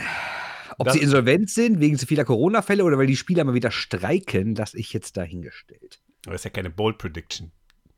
Nee, ja, eigentlich nicht. Ne? Eig- Eigentlich ist es eine Bold Prediction, dass die Krefeld Pinguine den zweiten Spieltag erleben. Muss man sagen. Ne? Aber ich sage, sie werden das Saisonende nicht erleben. Okay. Lego wird im Jahr 2021 ein Set rausbringen, ja, wo es um Hockey geht. So. Bisher gibt es nur Playmobil, ne? oder haben die auch schon was?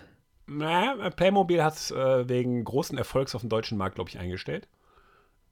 Ähm, aber Lego macht wieder was, Okay. glaube ich. Habe ich. Ist eine Bold. Natürlich, ich kenne doch den Katalog schon. Ja, spielen ein paar Kinder Street Hockey. Ähm, Ja, ist doch schön. Die gilt nicht, die Bold Prediction, ne? Okay. Nee, So, mach- dann kommen wir jetzt zum absoluten Highlight. Nee, ich mache mach eine Bold Prediction, eine echte noch, meine dritte. Ähm, Ja. es, äh, ich glaube, dass es in der DEL eine Nachfolgedebatte um Gernot Tripp gegeben wird. Das glaube ich überhaupt nicht. Aber das haben wir ja schon mal darüber gesprochen, dass du das glaubst. Ich glaube es überhaupt nicht. Was du glaubst und was ich meine, sind immer noch zwei Paar verschuldene Schuhe. Ne? So ist es. So, ja, So, Theo Gromberg. Theo Gromberg. Absolute Highlight. Ja, das absolute Highlight kommt nach dem Podcast. Aber hier, Theo Gromberg, hören wir rein. Ich sage, Daniel Pieter wird trotz Berufsverbot, also mit nur 29 Hauptrundenspielen, mindestens 30, wenn nicht sogar 35 Punkte erzielen. Danach wird er in einem alten Trabi aufbrechen und losfahren, gen Osten, weiterfahren, auf die transsibirische Eisenbahn umsteigen und dann übersetzen nach Nordkorea, dort eine Selbstreinigungskur veranstalten und danach antifaschistisch und linientreu zurückkehren, um Krefeld in die KHL zu führen. Das lassen wir einfach mal so stehen, oder? Ich würde auch sagen. Ich bin mir nicht ganz sicher, ob es genau so passiert, aber wer weiß schon. Äh, ganz ehrlich, äh, das, was 2020 passiert ist, hat 2019 auch keiner vorhergesehen. Deswegen, wer weiß das schon. Bei Linientreu hatte er mich. Ja, der hatte mich von Anfang an. Ja gut, beim, bei- beim Biertipp, der kommt nach. Wir haben wirklich, wir haben, ähm, Völker, wir haben eure Signale erhört. Es wird heute wieder einen Biertipp geben nach dem Outro. Äh, da hatte er mich mit einem Wort. Wer, wer das, übrigens, wer das errät, bei welchem Wort mich Theo Gromberg hatte, ja, der bekommt von mir einen Puck zugeschickt. Ne? Mail at shorthandednews.de äh, auf unseren Social Media Kanälen. Also das Wort kommt relativ früh, wo mich Theo Gromberg hatte. Ja, wo, das, wo mir das Herz aufging. Wer mir das schickt, der gewinnt einen Puck. Versprochen. Ihr werdet, ihr werdet es rausfinden. Wenn nicht, habt ihr diesen Podcast nie geliebt, geschweige denn gehört. So, äh, kommen wir zu den, zu den, äh, ist so humorig heute, kurz vor Weihnachten. Ne? Dabei ist das doch das schlimmste Weihnachten seit dem Zweiten Weltkrieg und wir beide machen hier Quatsch. Äh, kommen wir zu na, einem sehr ernsten Thema. Die U20-WM. Mhm. Ich habe gelernt, wenn man in einer Bubble ist und wenn man sich isoliert für zwei Wochen und mit niemand, nix und niemandem Kontakt hat, dann kann man auch keine Corona-Infektion haben, wenn man sie vorher nicht hatte. Mhm. Kannst du mir mal erklären, warum, wie viel sind es? Acht Mhm. Spieler des deutschen Kaders Corona-positiv sind? Haben Verschwörungstheoretiker recht, dass der PCR-Test einfach nur ein grober Unfug ist? Oder äh, wird es mit den Regeln nicht so ernst genommen? Also ich kann es dir so- sowieso nicht erklären, aber es gab am Sonntagabend eine Videorunde mit Interimssportdirektor beim DEB Christian Künast, mit Trainer Tobi Abstreiter und den beiden Spielern Tim Stützle und JJ Peterka, an der ich teilgenommen habe. Und natürlich wurde direkt die Frage gestellt, äh, wie kann das sein? Ihr, also es hieß ja ursprünglich, nochmal kurz zur Erklärung, das Team hat sich Anfang Dezember, ich glaube am 6., hat sich getroffen in Füssen war da isoliert, mehrmals getestet worden. Dann ist es am 10., nee, Quatsch, am, am 13. per Charterflieger rüber nach Edmonton, ist dort sofort ins Hotel und seitdem sind alle in Einzelzimmern und werden auch mehrmals getestet. Und die Geschichte, die jetzt Christian Kühners erzählt hat, ist folgendermaßen. Er hat erzählt, vor dem Abflug, also die Spieler wurden ja die ganze Zeit auch schon in Füssen getestet. Alles negativ, bis auf die positiven, von denen man, die dann bekannt wurden und die sind dann natürlich gar nicht erst da gewesen und natürlich auch nicht mit zum Flughafen gefahren. So, dann gab es vor dem Abflug nochmal einen Schnelltest. Die waren alle negativ. Sie fliegen nach Edmonton, kommen an, machen einen Schnelltest, drei positiv. Und dann haben diese Positiven dafür gesorgt, dass ein, zwei drei Tage später weitere Leute positiv waren. Insgesamt also jetzt acht. Und alle fragen sich, wie kann das sein? Hat irgendjemand die Regel nicht eingehalten? Christian Kühners sagt, wir haben alles richtig gemacht, wir haben uns an jede Regel gehalten, es kann nicht daran liegen. Er erklärt sich das nur so, dass irgendjemand schon vorher den Virus in sich hatte, äh, war aber nicht nachweisbar und hat sich deswegen verbreitet. Und was ich mir natürlich dann auch mal überlegt habe, das sind jetzt acht, sechs Spieler sind aktuell nur erlaubt, ans Training zu gehen. Und dann wird gefragt, ins Training zu gehen, warum dürfen die denn trainieren? Und dann hieß es, weil das sind Leute, die hatten in vorherigen Monaten schon mal eine, einen positiven Test. Das heißt, wir reden über 14 Spieler dieser Mannschaft, die Corona-positiv waren. Zudem reden wir über Leute wie Lukas Reichel, die abgesagt haben, die gar nicht mitgefahren sind, Anschitzka zum Beispiel. Das macht also weit, weit, weit mehr als die Hälfte dieses Kaders. Und nach allem, was man weiß, ist das wohl deutlich über dem Schnitt in der Gesamtbevölkerung. Und ich frage mich, wie kann das passieren? Sind das junge Leute, die unvorsichtig sind? Ist es halt doch Eishockey, eine Mannschaft in der Kabine, wo auch immer, besonders anfällig im engen Flieger? Also ich finde das eine unfassbar hohe Zahl, ehrlich gesagt. Kommen wir mal zurück zu dem Punkt, wie sind die denn in Füssen angetreten? Also wie haben die sich isoliert? Wie ist das Bubble-Konzept gewesen? Weil das, das hat ja einen sehr, sehr langen Vorlauf gehabt, dass diese Spieler im Grunde genommen abgeschottet wurden. Hm. Wann ging das los? Ich habe das nicht mehr genau im Kopf. Ich meine am 6., oder? Am 6.12. Ich meine schon, ja. Und die sind abgeflogen wann? Ich meine am 13. Ich meine, die wären eine Woche in Füssen gewesen. Okay, und dann, dann haben die zum Start einen PCR-Test gemacht? Also wohl kurz entweder am Flughafen oder bevor sie zum Flughafen gefahren sind.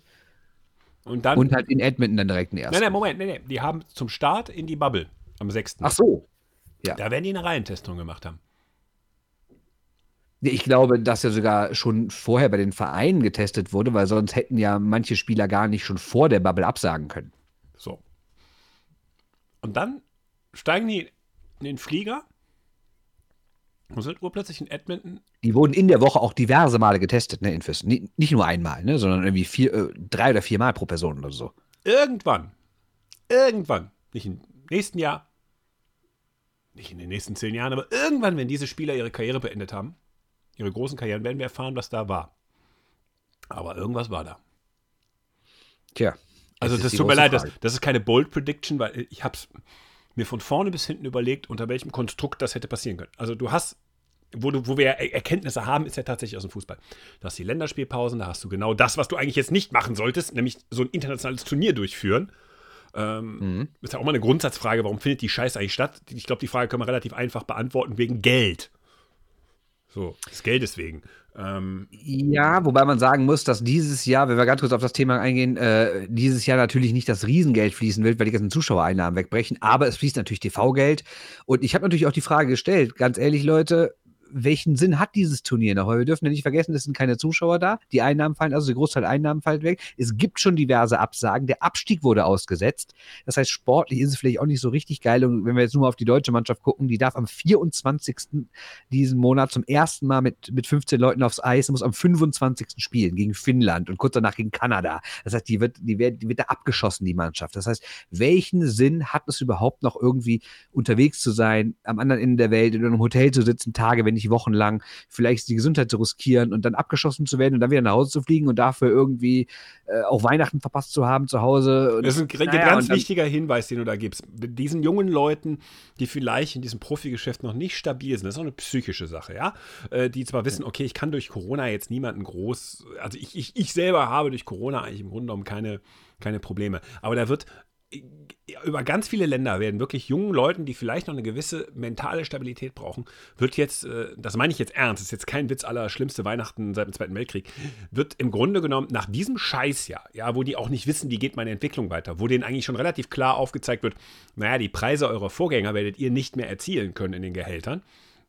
das ist ja auch nochmal eine Frage, die sich stellt, wird dann die Scheiße noch on top gesetzt, weil halt eben Fernsehverträge erfüllt werden müssen, weil das neben der Eishockey-WM, der AWM, das Turnier ist, was natürlich noch viel trägt, viel für mhm. den IHF finanziell bedeutet. Und die Scheiße wird veranstaltet, wo man, und das war mein Eingangsstatement beim Fußball weiß, genau diese Reisen sind es, nicht die nationalen Ligen, sondern diese Reisen sind es, die immer wieder die Scheiße in den Sport holen. Also das Virus.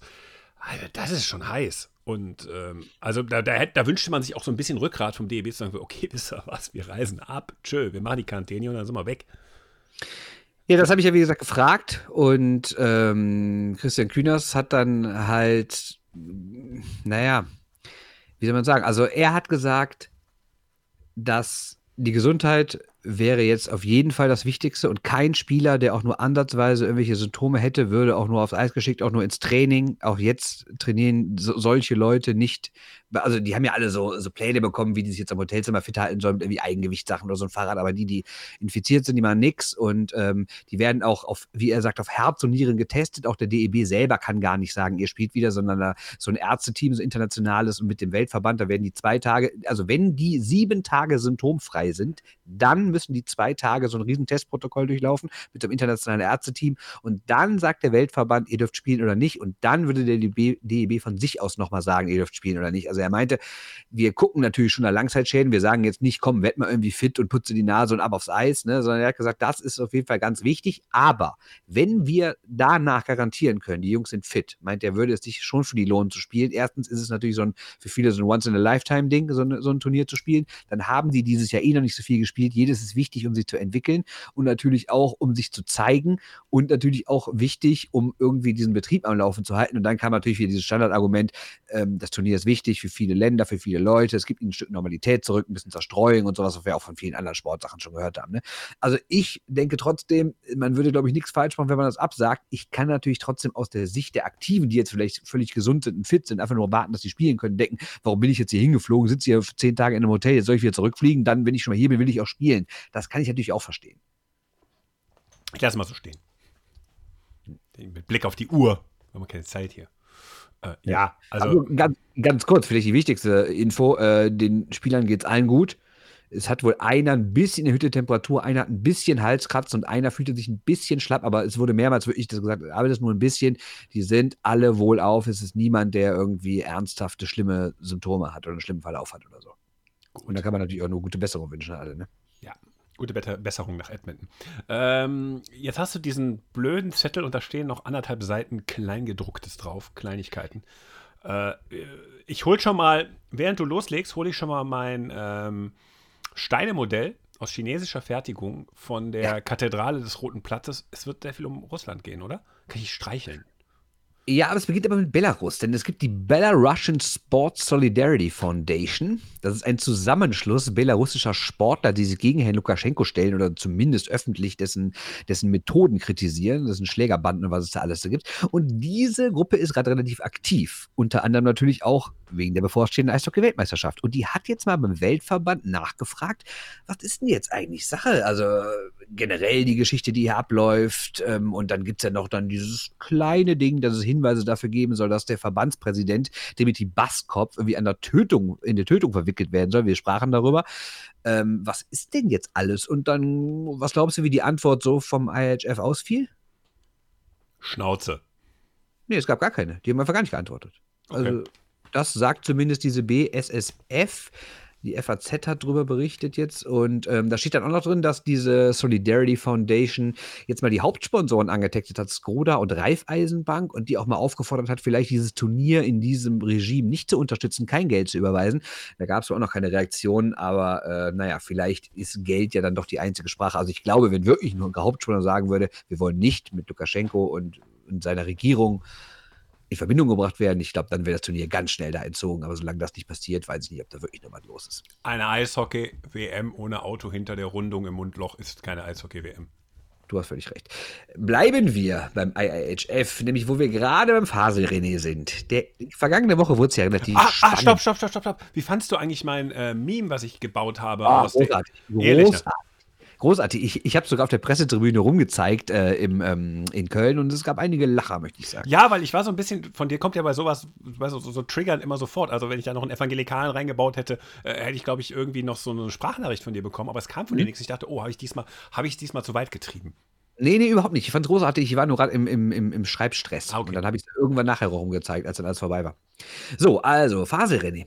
Ähm, der internationale Sportsgerichtshof Kass der hat ja über die Sperre entschieden. Also ihr wisst ja, es gab ja Staatsdoping in Russland, ist ja relativ klar bewiesen. Und danach gab es ja dann nochmal so Proben, die, die das russische Anti-Doping, Anti-Labor äh, einreichen musste.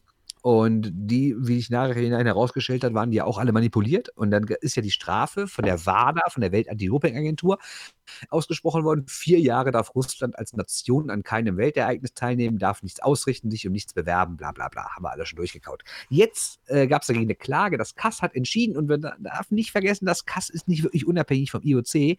Das ist eine ziemliche Klakeursveranstaltung. Und ganz komisch, auf einmal wird die Sperre halbiert außerdem irgendwie auch so zusammengestrichen, ne? Denn, okay, Russland darf nicht mit Verbandswappen antreten, nicht mit Fahne und Hymne. Aber die Tiefs dürfen grundsätzlich erstmal mitspielen, sogar in den Farben und es darf sogar ein Russia-Schriftzug auf den Trikots sein, also so ähnlich wie 2018 in, äh, in Südkorea. Es ist also alles völlig lächerlich. Natürlich spielen die Russen einfach de facto mit, nur die Hymne ist halt nicht da. Äh, selbst der Putin, wenn er eingeladen wird, darf dahin und 2023 ist das eh alles vorbei. Also die Weltmeisterschaft in Russland ist völlig klar. Jetzt würde man natürlich eigentlich denken, da könnte, also die Aufregung ist groß, ne? Also viele internationale Dopingfahnder und Sportler und also auch die Deutschen, dieses ähm, Athleten Deutschland zum Beispiel, haben riesig das Urteil kritisiert. Und was hat der Fasel René gemacht? Der hat es auch kritisiert. Und weißt du was? Das Urteil sei viel zu hart. Er hätte sich gar keine Sanktionen gewünscht. Also gar keine Sanktionen für ein staatliches Dopingsystem, was durch investigative Recherchen, durch Whistleblower alles aufgedeckt wurde und was dann nachher irgendwie von Juristen verhandelt wurde, untersucht wurde. Er findet, Russland hätte gar nicht bestraft werden müssen. Finde ich schon nicht schlecht. Ich finde es soziologisch immer spannend, wann der Moment ist, ob man den sehen kann wenn du so korrumpiert bist, dass du den Scheiß auch noch glaubst, den du erzählst. Also gibst du, also, du weißt ja, was ich meine, ne? Wenn man so anf an, anfangs angefüttert, korrumpiert ist und gekauft ist, nicht, dass ich damit Erfahrung hätte, ähm, nur als Beobachter im politischen Sinne, aber dann, dann, dann, dann merkt man jemanden an, so, naja, der muss das jetzt erzählen, weil er auf der Payroll steht und eigentlich ist ihm das unangenehm. Aber es gibt so diesen Punkt, so, das ist bei Thomas Bach und so und auch bei, bei René Fasel, also Thomas Bach, IOC-Chef, ist es so, wo du so Klick macht und wo du denkst, jetzt glaubt das selber. Das ist der Moment, jetzt glaubt ja. das selber. Jetzt brauchst du dem auch schon gar kein Geld mehr zu geben, weil jetzt ist der so, ist dein Arsch so voll tätowiert mit gekauftem Scheiß. So, so aller Key Royal äh, für die Freunde der 80er, ich schiebe dir vorne und hinten rein. Äh, jetzt, ja. jetzt, jetzt, jetzt quillt das wieder raus. Jetzt glaubt er das. Jetzt ist das okay. Jetzt passt das schon. Ne? Das ist genauso. Wann hat Dieter Nuhr angefangen, wo ich gerade so rede wie Dieter Nuhr und hier in Rating sitze, wann hat Dieter Nuhr angefangen, den Scheiß zu glauben, den er da erzählt? Ich kann es dir nicht sagen. Ist auf jeden Fall lange her, glaube ich. Wann hat ihn seine eigene Bubble so korrumpiert mit Fame, weil der, der wird da kein Geld dafür bekommen, dass er das glaubte? Also, das ist so interessant. Das müsste man soziologisch mal beobachten, ob es da so einen Moment gibt, den man auch sehen kann. So wie, wie die mhm. Seele äh, weicht aus dem Körper. So, jetzt ist passiert, jetzt brauchst du kein Geld mehr bezahlen. Jetzt, habe, jetzt hat er dich. Ja, ich glaube auch nicht vorher. Also ich weiß es natürlich nicht, aber ich glaube auch vorher, dass da kein, dass da kein Schmiergeld geflossen ist. Das läuft ja wie alles anders. Keine Ahnung. Alter, ich, ich rede nicht von Schmiergeld, aber hier mal ein Häppchen, da mal ein Häppchen, da mal ein neues Auto, da mal eine geile Veranstaltung, da mal eine kleine Gehaltserhöhung durch einen Sponsor, dies und jenes, was man halt so machen kann, ne? Ja. Also das, das ist ja wirklich, also Entschuldigung, also ähm, wir reden hier über einen Laden, den IHF, wo der äh, Weltverbandspräsident sich, sich gar nicht mehr die Mühe macht, also das unterscheidet ihn ja von der FIFA, äh, sich gar nicht mehr die Mühe macht, offen einzugestehen, alles, ist, alles, was derjenige, der die Scheiße hier bezahlt, macht, ist toll. Also bei der FIFA versucht man ja noch irgendwie über Schweizer Nummernkonten Unabhängigkeit zu wahren. Und das, also das ist, also, nee, komm. Ähm, ah, ich habe noch eine Kleinigkeit. Eishockey-Sonderheft. Eishockey-News-Sonderheft mhm. für die DL ist erschienen. Und ähm, ja, äh, dein Lieblingsfoto ist das von Christoph Kreuzer, ne? Definitiv. Definitiv. Ein schönes Zeigefoto. Mhm. Und dann also, war doch die Nummer mit, äh, sie haben die Logos ver ver vertauscht. Ja, und dann habe ich festgestellt, dass es ja, äh, dass, dass, dass neben mir steht Kooperationspartner. Mhm. Das wollte ich nur sagen. Ich habe ich hab überlegt, ich habe dich vorher darauf hingewiesen, habe gesagt, so sage ich es ihm auf dem Sender oder so, aber nee, Heft ist gut. Ich vermisse so den großen äh, Sonderteil zum Goalbodenfest. Das stimmt. Irgendwie das ist ja nicht drin. Muss, muss eine heiße Wirtschaft. Also, ich frage mich jetzt, wie es der Wirtschaft an Straubing geht, wenn das nicht ja. stattfindet. Wirtschaftsfaktor. Nee, aber ernsthaft, äh, auch was ich schon über das DEL2-Heft gesagt habe, lohnt sich. Also, ich weiß, klar, über Optik, Optik oder so kann man immer streiten. Mm, aber ich finde den vorderen Teil diesmal extremst gut gelungen. Auch mit Blick in andere Ligen. Nicht nur so eine. Es ist auch das finde ich sehr gut, ja. Ist nicht immer. Es ist dieses Mal nicht so eine Interviewtapete, weißt du, so. Ja, es sind aber schon sehr viele Interviews trotzdem. Ja, du musst das in Relation sehen. Sonst hat ja immer, das, das hat ja immer fast so, so ein. Das ist ein vertexteter Podcast, ne? Also, äh, verschriftlichter Podcast. Äh, diesmal sind auch ein paar Analysen da drin, wo ich sage, so, die, stehen auch für die Ewigkeit. Also da wird man sich historisch dran erinnern, wenn man dieses Heft zieht. Ja, ich habe nur zwei Sachen noch. Ähm, ich fand äh, Wallys äh, Einlass bei Twitter völlig zu Recht, dass bei den 100 deutschen Meistern nur die Westmeister genannt werden. Also als hätte das DDR-Eishockey nie stattgefunden. Das finde ich echt schwach. Hätte man zumindest in so einer eigenen Tabelle nochmal zeigen können, dass es auch in der DDR Eishockey gab. Ähm, und eine andere, eine Zahl ist mir aufgefallen. Ich rechne es nochmal live nach, weil ich jetzt gerade, äh, weil ich nämlich vergessen habe, mir aufzuschreiben. Sind 11 Euro. Wettguthaben. Bitte? Sind 11 Euro Wettguthaben, dass du da mit, per Voucher mit drin hast. Meinst du die Zahl? Nein. Ach so. Nein, ich meine nämlich, äh, dass der Herr Stiegenroth von der Telekom sagt, die deutsche Eishockeyliga hat vergangene Saison, also reden wir natürlich ohne Playoffs, hat die 10 Millionen Zuschauer gehabt. Und ich rechne jetzt mal 52, das sind ja die Spieltage, mal 7. Dann sind wir nämlich bei 364, so viele Spiele gibt es. Und dann sage ich 1, 2, 3, 1, 2, 3. Vorher hatte ich schon eine 1 und eine 0. Das heißt, wir reden über 10 Millionen durch 364. Das heißt, ein, ein DEL-Spiel auf Magenta Sport wird im durchschnittlich von 27.000 knapp 500 Leuten geguckt. Das hätte ich doch mehr erwartet. Natürlich muss man einzelne Spiele rausrechnen, die dann extrem wenig haben. Es wird auch bestimmt welche geben, die haben eine sechsstellige Zahl. So ein Knaller-Derby oder so ein großes Spiel, Mannheim-München, Mannheim-Köln, Berlin, Mannheim oder sowas. Aber 27.500 Leute gucken pro Spiel zu. Hm, Ist nicht ein, so viel. Und er sagt schon, dass diese Zahl zum vierten Mal in Folge gestiegen sei. ist nicht, also sagen wir mal so, so, so Medienzahlen nach Gattung zu deuten, außerhalb von Print, ist nicht so dein Job. Nee, das stimmt, aber ähm, trotzdem finde ich das nicht so überragend viel. Ich finde das eine richtig gute Zahl. ja, okay. Mhm. Kann ich auch sagen, warum, weil es ist ein, es ist ein, ein Pay-Content-Angebot, das du finden musst. Das wird äh, Mhm. nicht breitflächig in der Bevölkerung beworben. Mhm. Das ist so ein äh, Gimmick zu, einer, ähm, zu einem schmalen Sportangebot, wo halt auch Bundesliga-Konferenz und Champions League-Konferenz mit drin ist. Muss dir mal angucken. Mm, Und wenn du das in Relation setzt bei Sky, da gibt es ja diese Spiele mit 0% Quote. Weiß nicht, ob du die kennst. Ja, ja, und, unter 5000, das ist also Hoffenheim gegen Leipzig oder sowas. So, die ne? Zahl finde ich immer sehr äh, verdächtig, weil sie halt einfach auch offenlegt, wie viele dann tatsächlich so ein Sky-Spiel in der Bundesliga gucken. Und da hast du wirklich, wirklich in, einer, in, in großen Stückzahlen Spiele, die unter 10.000 rutschen oder auch, glaube ich, mit 27.500 sehr, sehr gut bedient sind. Äh, wird jetzt ein bisschen mehr sein, weil ja keine Zuschauer drin sind und der Die Hard-Fan bei den Zuschauerschnittzahlen, die die Vereine haben, das werden dann schon ein paar mehr sein. Aber so, wenn die alle im Stadion sitzen, ich sag jetzt mal bei so einem Verein wie bei Leverkusen oder so, äh, dann kommt da nicht mehr viel dazu. Ne? Und wenn die dann gegen Wolfsburg spielen, dann kommt da auch nur mal so ein Bruchteil dessen dazu, was irgendwie in Wolfsburg guckt. Insofern finde ich das für ein Nischenprodukt wie die DEL, Anführungsstrich um die Nische, sehr, sehr gute Zahlen, hätte ich nicht mitgerechnet. Und Okay. ähm, insofern ja, und da wirst du natürlich die Ausreißer nach oben haben. Ne? Und du darfst ja auch nicht vergessen, äh, wenn du das in Relation setzt mit Sport 1, die ja dieses Free TV haben ne? oder äh, hatten, Ja, klar, gibt natürlich auch noch Free TV. die reden ja dann so von, von, von, von höheren sechsstelligen Zahlen, die ich auch immer sehr gut finde. Mm, 400.000 und teilweise in der Spitze. Und nee, das ist, ein- das ist ein guter Wert. Also, äh, und das ist vor allen Dingen auch ein valider Wert. Also, den, den würde ich denen auch glatt glauben. Und nur, Ja, klar, ja. warum ich sage, dass das nicht so deine Medienkeit ist, weil du, weil du nämlich immer bei uns auch so im Podcast so, die Zahlen, die Zahlen. Und ich, ich, ich sag dir dann mit meiner Geheimwissenschaft immer so, ja, hier äh, muss in Relation sehen, äh, musst du mit Social Media Accounts vergleichen, aber ich habe ja auch Zugriff auf gewisse andere Podcasts, um zu gucken, wie die Zahlen sind. Nein, lieber Eishockey-Bubble, auf eure nicht. Äh, keine Sorge, ich, ich hack nicht eure Accounts. Ähm, und dann sehe ich halt immer so, was so bei, bei Marketingmaschinen, ja, die auf einen gesättigten Markt bei viel weniger Nische, als wir das sind, für Zahlen kommen. Dann denke ich mir immer so, ey Bernd, weißt du, easy going, ne? Also wir sind da schon gut dabei. Sehr, sehr gut dabei. Aber das, da werde ich dich nie beruhigt kriegen. Nein, überhaupt Das, nicht. das, äh, ich glaube, erst wenn jeder Bundesdeutsche geimpft ist und an einem Wochenende mehr als drei Eishockeyspiele gesehen hat, bist du zufrieden. ja, ich glaube, wir müssen es irgendwie hinkriegen, wenn der Chip geimpft wird, dass da automatisch ein paar Folgen von uns drauf sind. Ne? Jetzt hast du es gesagt. Ja, das wäre nicht schlecht. Ne? Okay, kommen wir mal zum weniger schönen Thema. Ähm, die Eishockey News hat in der Ausgabe, die am morgigen Dienstag äh, als Print erscheint, aber jetzt natürlich schon äh, als E-Paper verfügbar ist, einen langen Artikel veröffentlicht über Fred Ledlin. Das ist ein ehemaliger Juniorenspieler aus Kanada. Er war später in Deutschland aktiv, werden viele bestimmt noch kennen, hat auch in DL gespielt. Heute ist er Nachwuchstrainer in Stuttgart. Und Ledlin beschreibt in dem Artikel wirklich härteste Misshandlungen, die er im kanadischen Nachwuchssystem ertragen musste. Also, ich zitiere jetzt nur mal einen Absatz, aber mehr dann wirklich auch nicht. Ähm, Intim- und Schamhaarrasur sind noch das moderateste. Auch dass nach der Rasur sein Körper mit Wärmesalben eingeschmiert wird, kann er noch ertragen, obwohl er durch die stürmische Art der Teamkollegen überall offene Wunden hat, die höllisch brennen.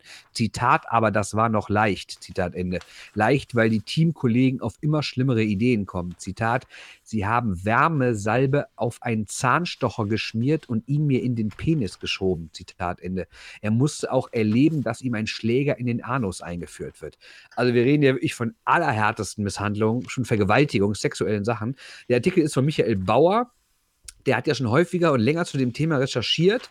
Ähm, in Nordamerika kam das Thema ja vor ein paar Monaten wieder auf und ähm, da gibt es ja auch eine Klage von Ex-Spielern, die halt die Juniorenligen verklagen ähm, oder teilweise, glaube ich, auch die Clubs, ich weiß jetzt gar nicht genau. Und Fred Detlin hat sich jetzt dieser angeschlossen. Ähm, ich habe auch schon mal so grundsätzlich über das Thema berichtet. Ich habe in meinem Buch, in NHL-Buch, habe ich, glaube ich, irgendwas darüber geschrieben.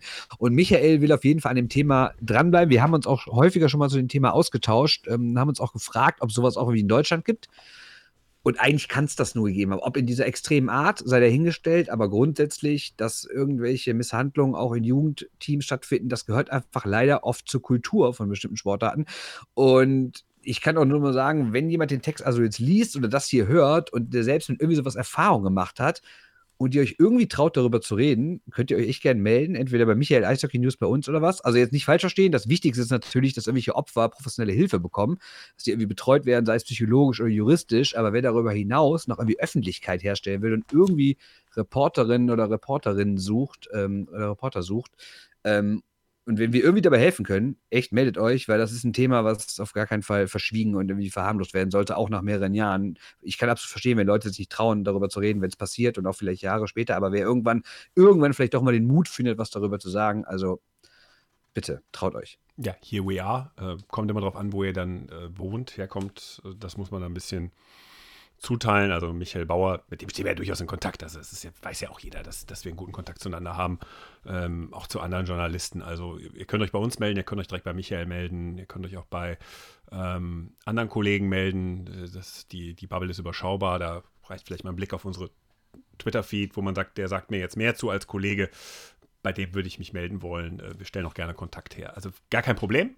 Ähm, ist übrigens was ich auch, als ich das heute Morgen, ich bin noch nicht dazu gekommen, das PDF zu lesen, als ich heute morgens PDF aufgemacht habe, habe ich gedacht, so, Mann, Mann, Mann, die Eishockey-News wirklich, jetzt, wir haben jahrelang Witze gemacht über Vermischung von Anzeigen und journalistischem Content, aber so, wie gesagt, in dieser Pandemie eine absolut positive Erscheinung da wird richtig guter Hintergrundjournalismus inzwischen gemacht. Das geht in eine richtige Richtung. Also geht immer noch mehr, aber. Äh und es werden halt auch solche Themen ne, mhm. Äh, behandelt. Es wird nicht nur gu gute Laune 1-0 und zwei, und zwei Strafminuten, ne, sondern es geht auch an die harten Themen, auch Rassismus und was auch alles Mögliche. Ne? Wird dem Sport gerechter und wird auch ernster genommen. Ähm, äh, ist jetzt ein harter Bruch.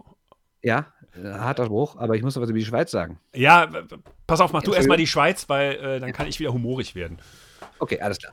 Äh, Weil ja, so Patrunschka-Gags und so äh, parat liegen. Ja, ja, ja, ja. Wir hatten ja schon mal drüber gesprochen, und das müssen wir, glaube ich, demnächst nochmal ausführlicher machen, weil in der Schweiz droht ja, was heißt droht, äh, ist ja irgendwie die große Revolution am Planen dran, sind sie da. Ne? Also die Clubs wollen schon Strukturreform, damit die Liga ausgeglichener wird, wie es offiziell heißt, und sich keiner mehr finanziell übernimmt. Das klingt ja erstmal gut und das wichtigste Instrument dafür ist Gehälter runter. In der Schweiz wird ja richtig Geld verdient im Eishockey und jetzt war ja irgendwo die Tage zu lesen, dass ein Topspieler knapp 900.000 Franken im Jahr verdient.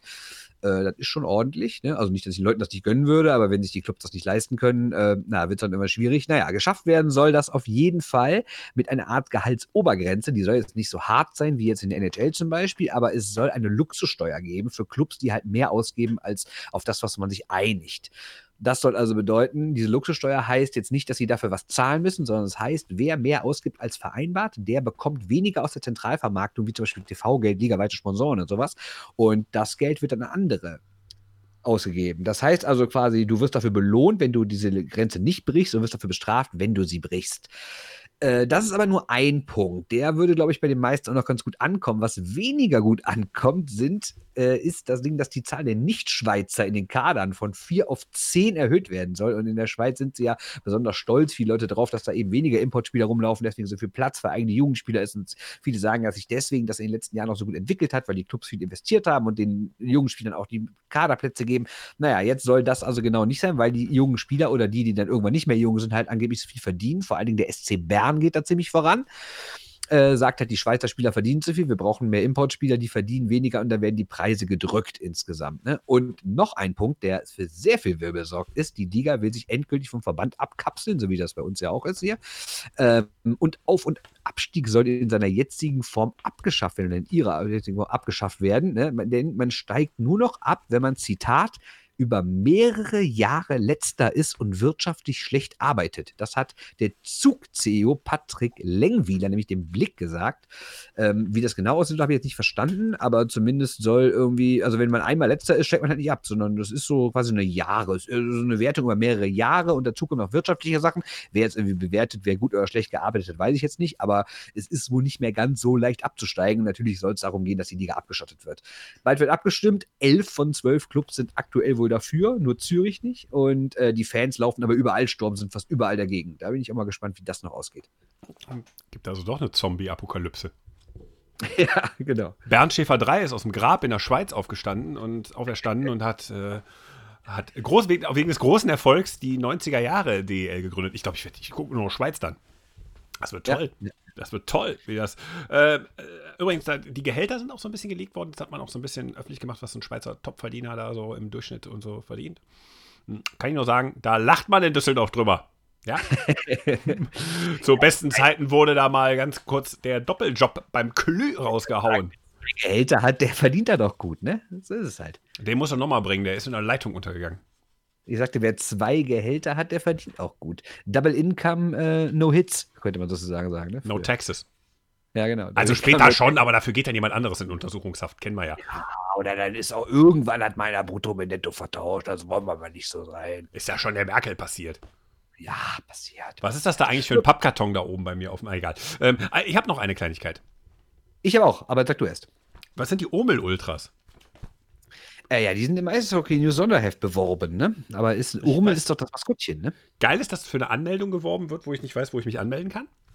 Ja, Mhm. E-Mail-Adresse, Formular. Urmel ist das Maskottchen des DMB. Äh, für die älteren Kinder soll es jetzt die Urmel-Ultras bald geben, mit einem signierten Puck von Urmel wahrscheinlich selber. Ich habe festgestellt, meiner ist zu jung dafür, nicht weiter schlimm. Mhm.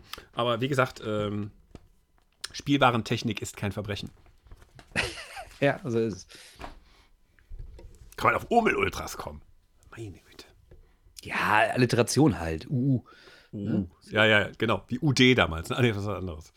Ja, das ist was anderes. Läufst du dann da auch rum mit deiner Mütze, wie früher, völlig verballert da rum? Auf jeden Fall. Boah, geil, geil, wenn, geil, wenn Theo Gromberg da äh, seinen, seinen Sohn anmeldet. Ja. Mit Ja, jetzt die bald fast, fast erwachsen. So, so. Ich, Papa, ich will das nicht. Doch, du machst es jetzt. Ich will, ich will den signierten Puck. So.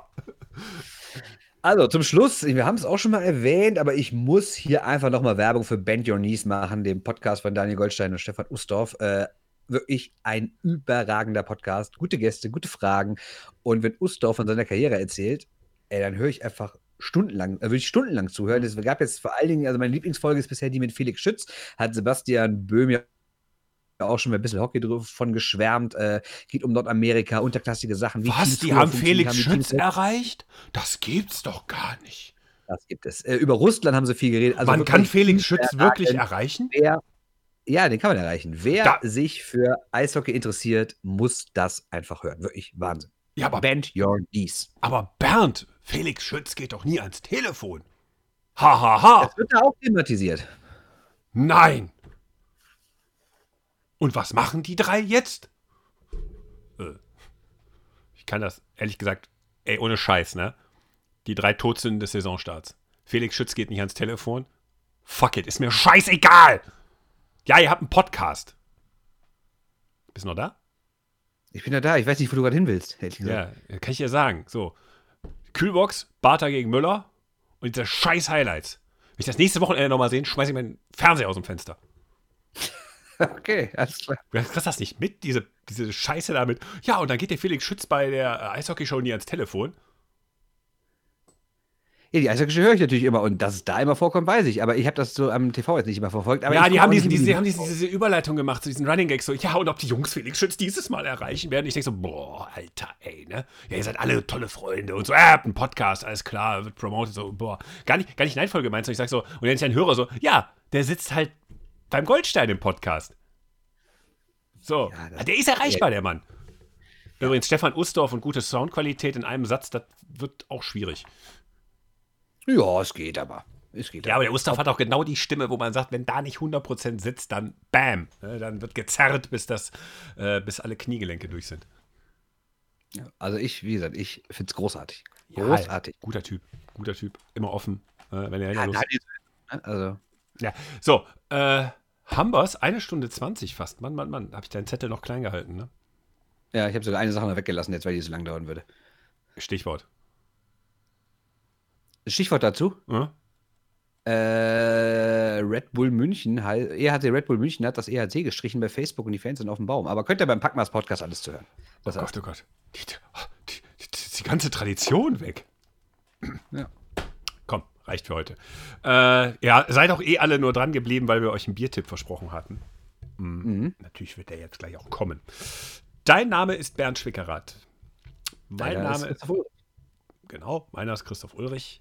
Ich würde mal sagen, es ist das schlimmste Weihnachten seit dem Zweiten Weltkrieg, was euch bevorsteht. Und wir wissen zu schätzen, was ihr für die Gesellschaft tut. Wir waren faul wie die Waschbären. So, frohe Weihnachten. Schöne Feiertage euch allen. Ist doch scheißegal, ob ihr das mit 30 oder 40 Mann feiert. Hauptsache, Bier stimmt. Das wird euch Herr Grombergovic jetzt erzählen. Dass du immer noch auf diesen Grombergovic, ho- äh, das letzte Mal wurde das bei unseren letzten Bold Predictions benutzt. Mann, Mann, Mann. Ja, deswegen. Ja, so, mein Lieber. Hat letztens noch mal jemand geschrieben, dass er, dass er mal die alte Folge aus Serbien gehört hat. Und deswegen kam ich nochmal drauf. Ja, die war. Die, ja.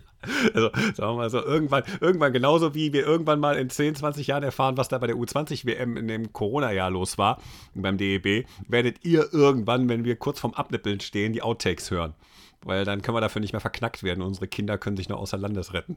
So, also, das war relativ viel Schnittarbeit. Äh, Das äh, war bisher der aufwendigst zu schneidende Podcast. Ich erinnere mich gar nicht mehr so, aber das ist, glaube ich, der Grund, ne? Ja, du hast es gut begründet. So, Schluss jetzt. Frohe Weihnachten, frohes Fest. Äh, esst eine Steckrübe für uns mit und äh, bis dahin, bis nächste Woche. Und wir überlegen uns mal, wie wir den Jahresrückblick machen. Und ich habe sehr, sehr viel gebastelt äh, in diesen Tagen. Die Geschenke kommen dann am Mittwoch in euren Podcatcher, in eure Social Media Accounts, wo ihr uns folgt, bei Instagram, bei Facebook, bei Twitter oder halt eben im Podcatcher eurer Wahl. So ist es. Willst du noch Tschö sagen? Ich sag tschö. Tschö. Tschüss. Shorthanded News. Der Eishockey-Podcast. Endlich mal wieder Biertipp, endlich mal wieder Theo Gromberg. Ja, endlich mal wieder Unterhaltung, würde ich sagen. Ne? Das ist Schluss mit den beiden Subbelköppen da. Und wir kommen mal zu den wesentlichen Dingen im Leben. Was gibt es denn Schöneres, als über Bier zu reden? Ja, vielleicht einen Angriffskrieg anfangen oder ähm, ja, also es, mir fallen schon ein, zwei Dinge ein, aber ähm, es ist schon äh, wirklich das Wesentliche im Leben. Und von daher sprechen wir jetzt wieder drüber regelmäßig. Ich habe mir vorgenommen, mich ab und zu mal wieder zu Wort zu melden, entweder im Biertipp oder mit dem Braumittel Räumdienst, ähm, wo wir quasi so einen Anti-Biertipp ähm, betreiben und äh, ja, schlecht gemachte Biere, äh, schlechte Brauereien verreißen. Ähm, dann ist ja der Songtipp äh, super angekommen. Äh, mein Krefeld-Song hat ja, ist ja voll der Chartbreaker geworden. Von daher ähm, will ich auch da nochmal nachlegen und euch eine oder andere Perle um die Ohren hauen. Und äh, wenn ich richtig schlechte Laune habe, dann werde ich mal in einer Kolumne, die sich Vorzeige mit Mensch nennt, über den ein oder anderen Protagonisten in der Eishockeyblase herziehen. Aber nun kommen wir zum Biertipp. Ähm, ich habe mir diesmal was ausgesucht, was eigentlich gar nicht so in die winterliche Zeit passt. Aber diese Brauerei, Leute, die sich mit Bier auskennen, die ähm, schnalzen sofort mit der Zunge, denn sie ist mittlerweile weltbekannt äh, für Bockbiere, für tolle Bockbiere. Und ähm, das hat sie vor allem einem zu verdanken, dem Braumeister. Das ist nämlich Eric Toft. Eric Toft ist eigentlich Amerikaner, hat vor langer, langer Zeit in Weinstefan, ähm, ich glaube, Diplombraumeister hat er dort gemacht und äh, ist dann in Bayern hängen geblieben Äh, läuft auch regelmäßig irgendwie in Lederhose rum und so, ist so ein bisschen überassimiliert. Äh, das hindert ihn äh, aber nicht daran, großartige Biere zu brauen. Und ähm, die äh, Schönramer Brauerei ist wirklich, ähm, was das angeht, absolut zu empfehlen. Also wenn ihr auf Bockbiere steht, ähm, da gibt es geile, geile Sachen. Aber mittlerweile macht er auch ähm, in der Craft-Ecke ja, so neuere Interpretationen, Bayerisch Pale Ale oder auch ein Stout. Ich habe mir ein Bier von ihm äh, ausgesucht, das nennt sich Grünhopfenpilz. Ähm, in Düsseldorf ist das ähm, durchaus schon bekannt. Da gibt es äh, ähm, ein grün gehopftes Alt äh, von Ürige, das Rhön. Und ähm, was heißt das denn eigentlich? Das heißt nichts anderes, ähm, dass der Hopfen äh, wirklich direkt geerntet wird und dann nicht pelletiert oder zu Hopfenextrakt verarbeitet, sondern frisch in die Kochung beziehungsweise hinterher auch in den Whirlpool oder in Düsseldorf äh, haben wir ja noch ein Kühlschiff ähm, bei der Ürige und dann vielleicht auch zum Stopfen hinterher äh, in der Lagerung kalt dazugegeben wird. Ähm, ist natürlich eine ganz tolle Sache, weil ähm, desto frischer der Hopfen ist, ähm, desto mehr Aromakomponenten äh, enthält er natürlich, die ähm, bei der Verarbeitung ähm, dann ja auch gegebenenfalls kaputt gehen können und äh, Deshalb kann ich euch dieses Bier auch zur Winterzeit nur empfehlen. Das heißt Grünhopfenpilz von der Schönramer Brauerei. Und ähm, es hat auch für eine Brauerei, die aus Bayern stammt, eine echt knackige Bittere von 45 Bittereinheiten. Normalerweise haben die äh, Pilzbiere hier in Süddeutschland deutlich unter 30 eigentlich. Ähm, ja, und ist knackig in der Farbe, hat tolle, spritzige Noten auch drin, wirklich frisch, ähm, zitrusfruchtartig, ähm, ist äh, ganz, ganz toll zu trinken, ganz schlanken Körper, so wie ein Pilz eigentlich sein muss, ähm, nicht mastig, also ein sehr niedrigen äh, Endvergärungs, äh, Entschuldigung, einen sehr hohen Endvergärungsgrad. Vor lauter Gesabbel äh, habe ich schon lauter Knoten im, im Kopf hier.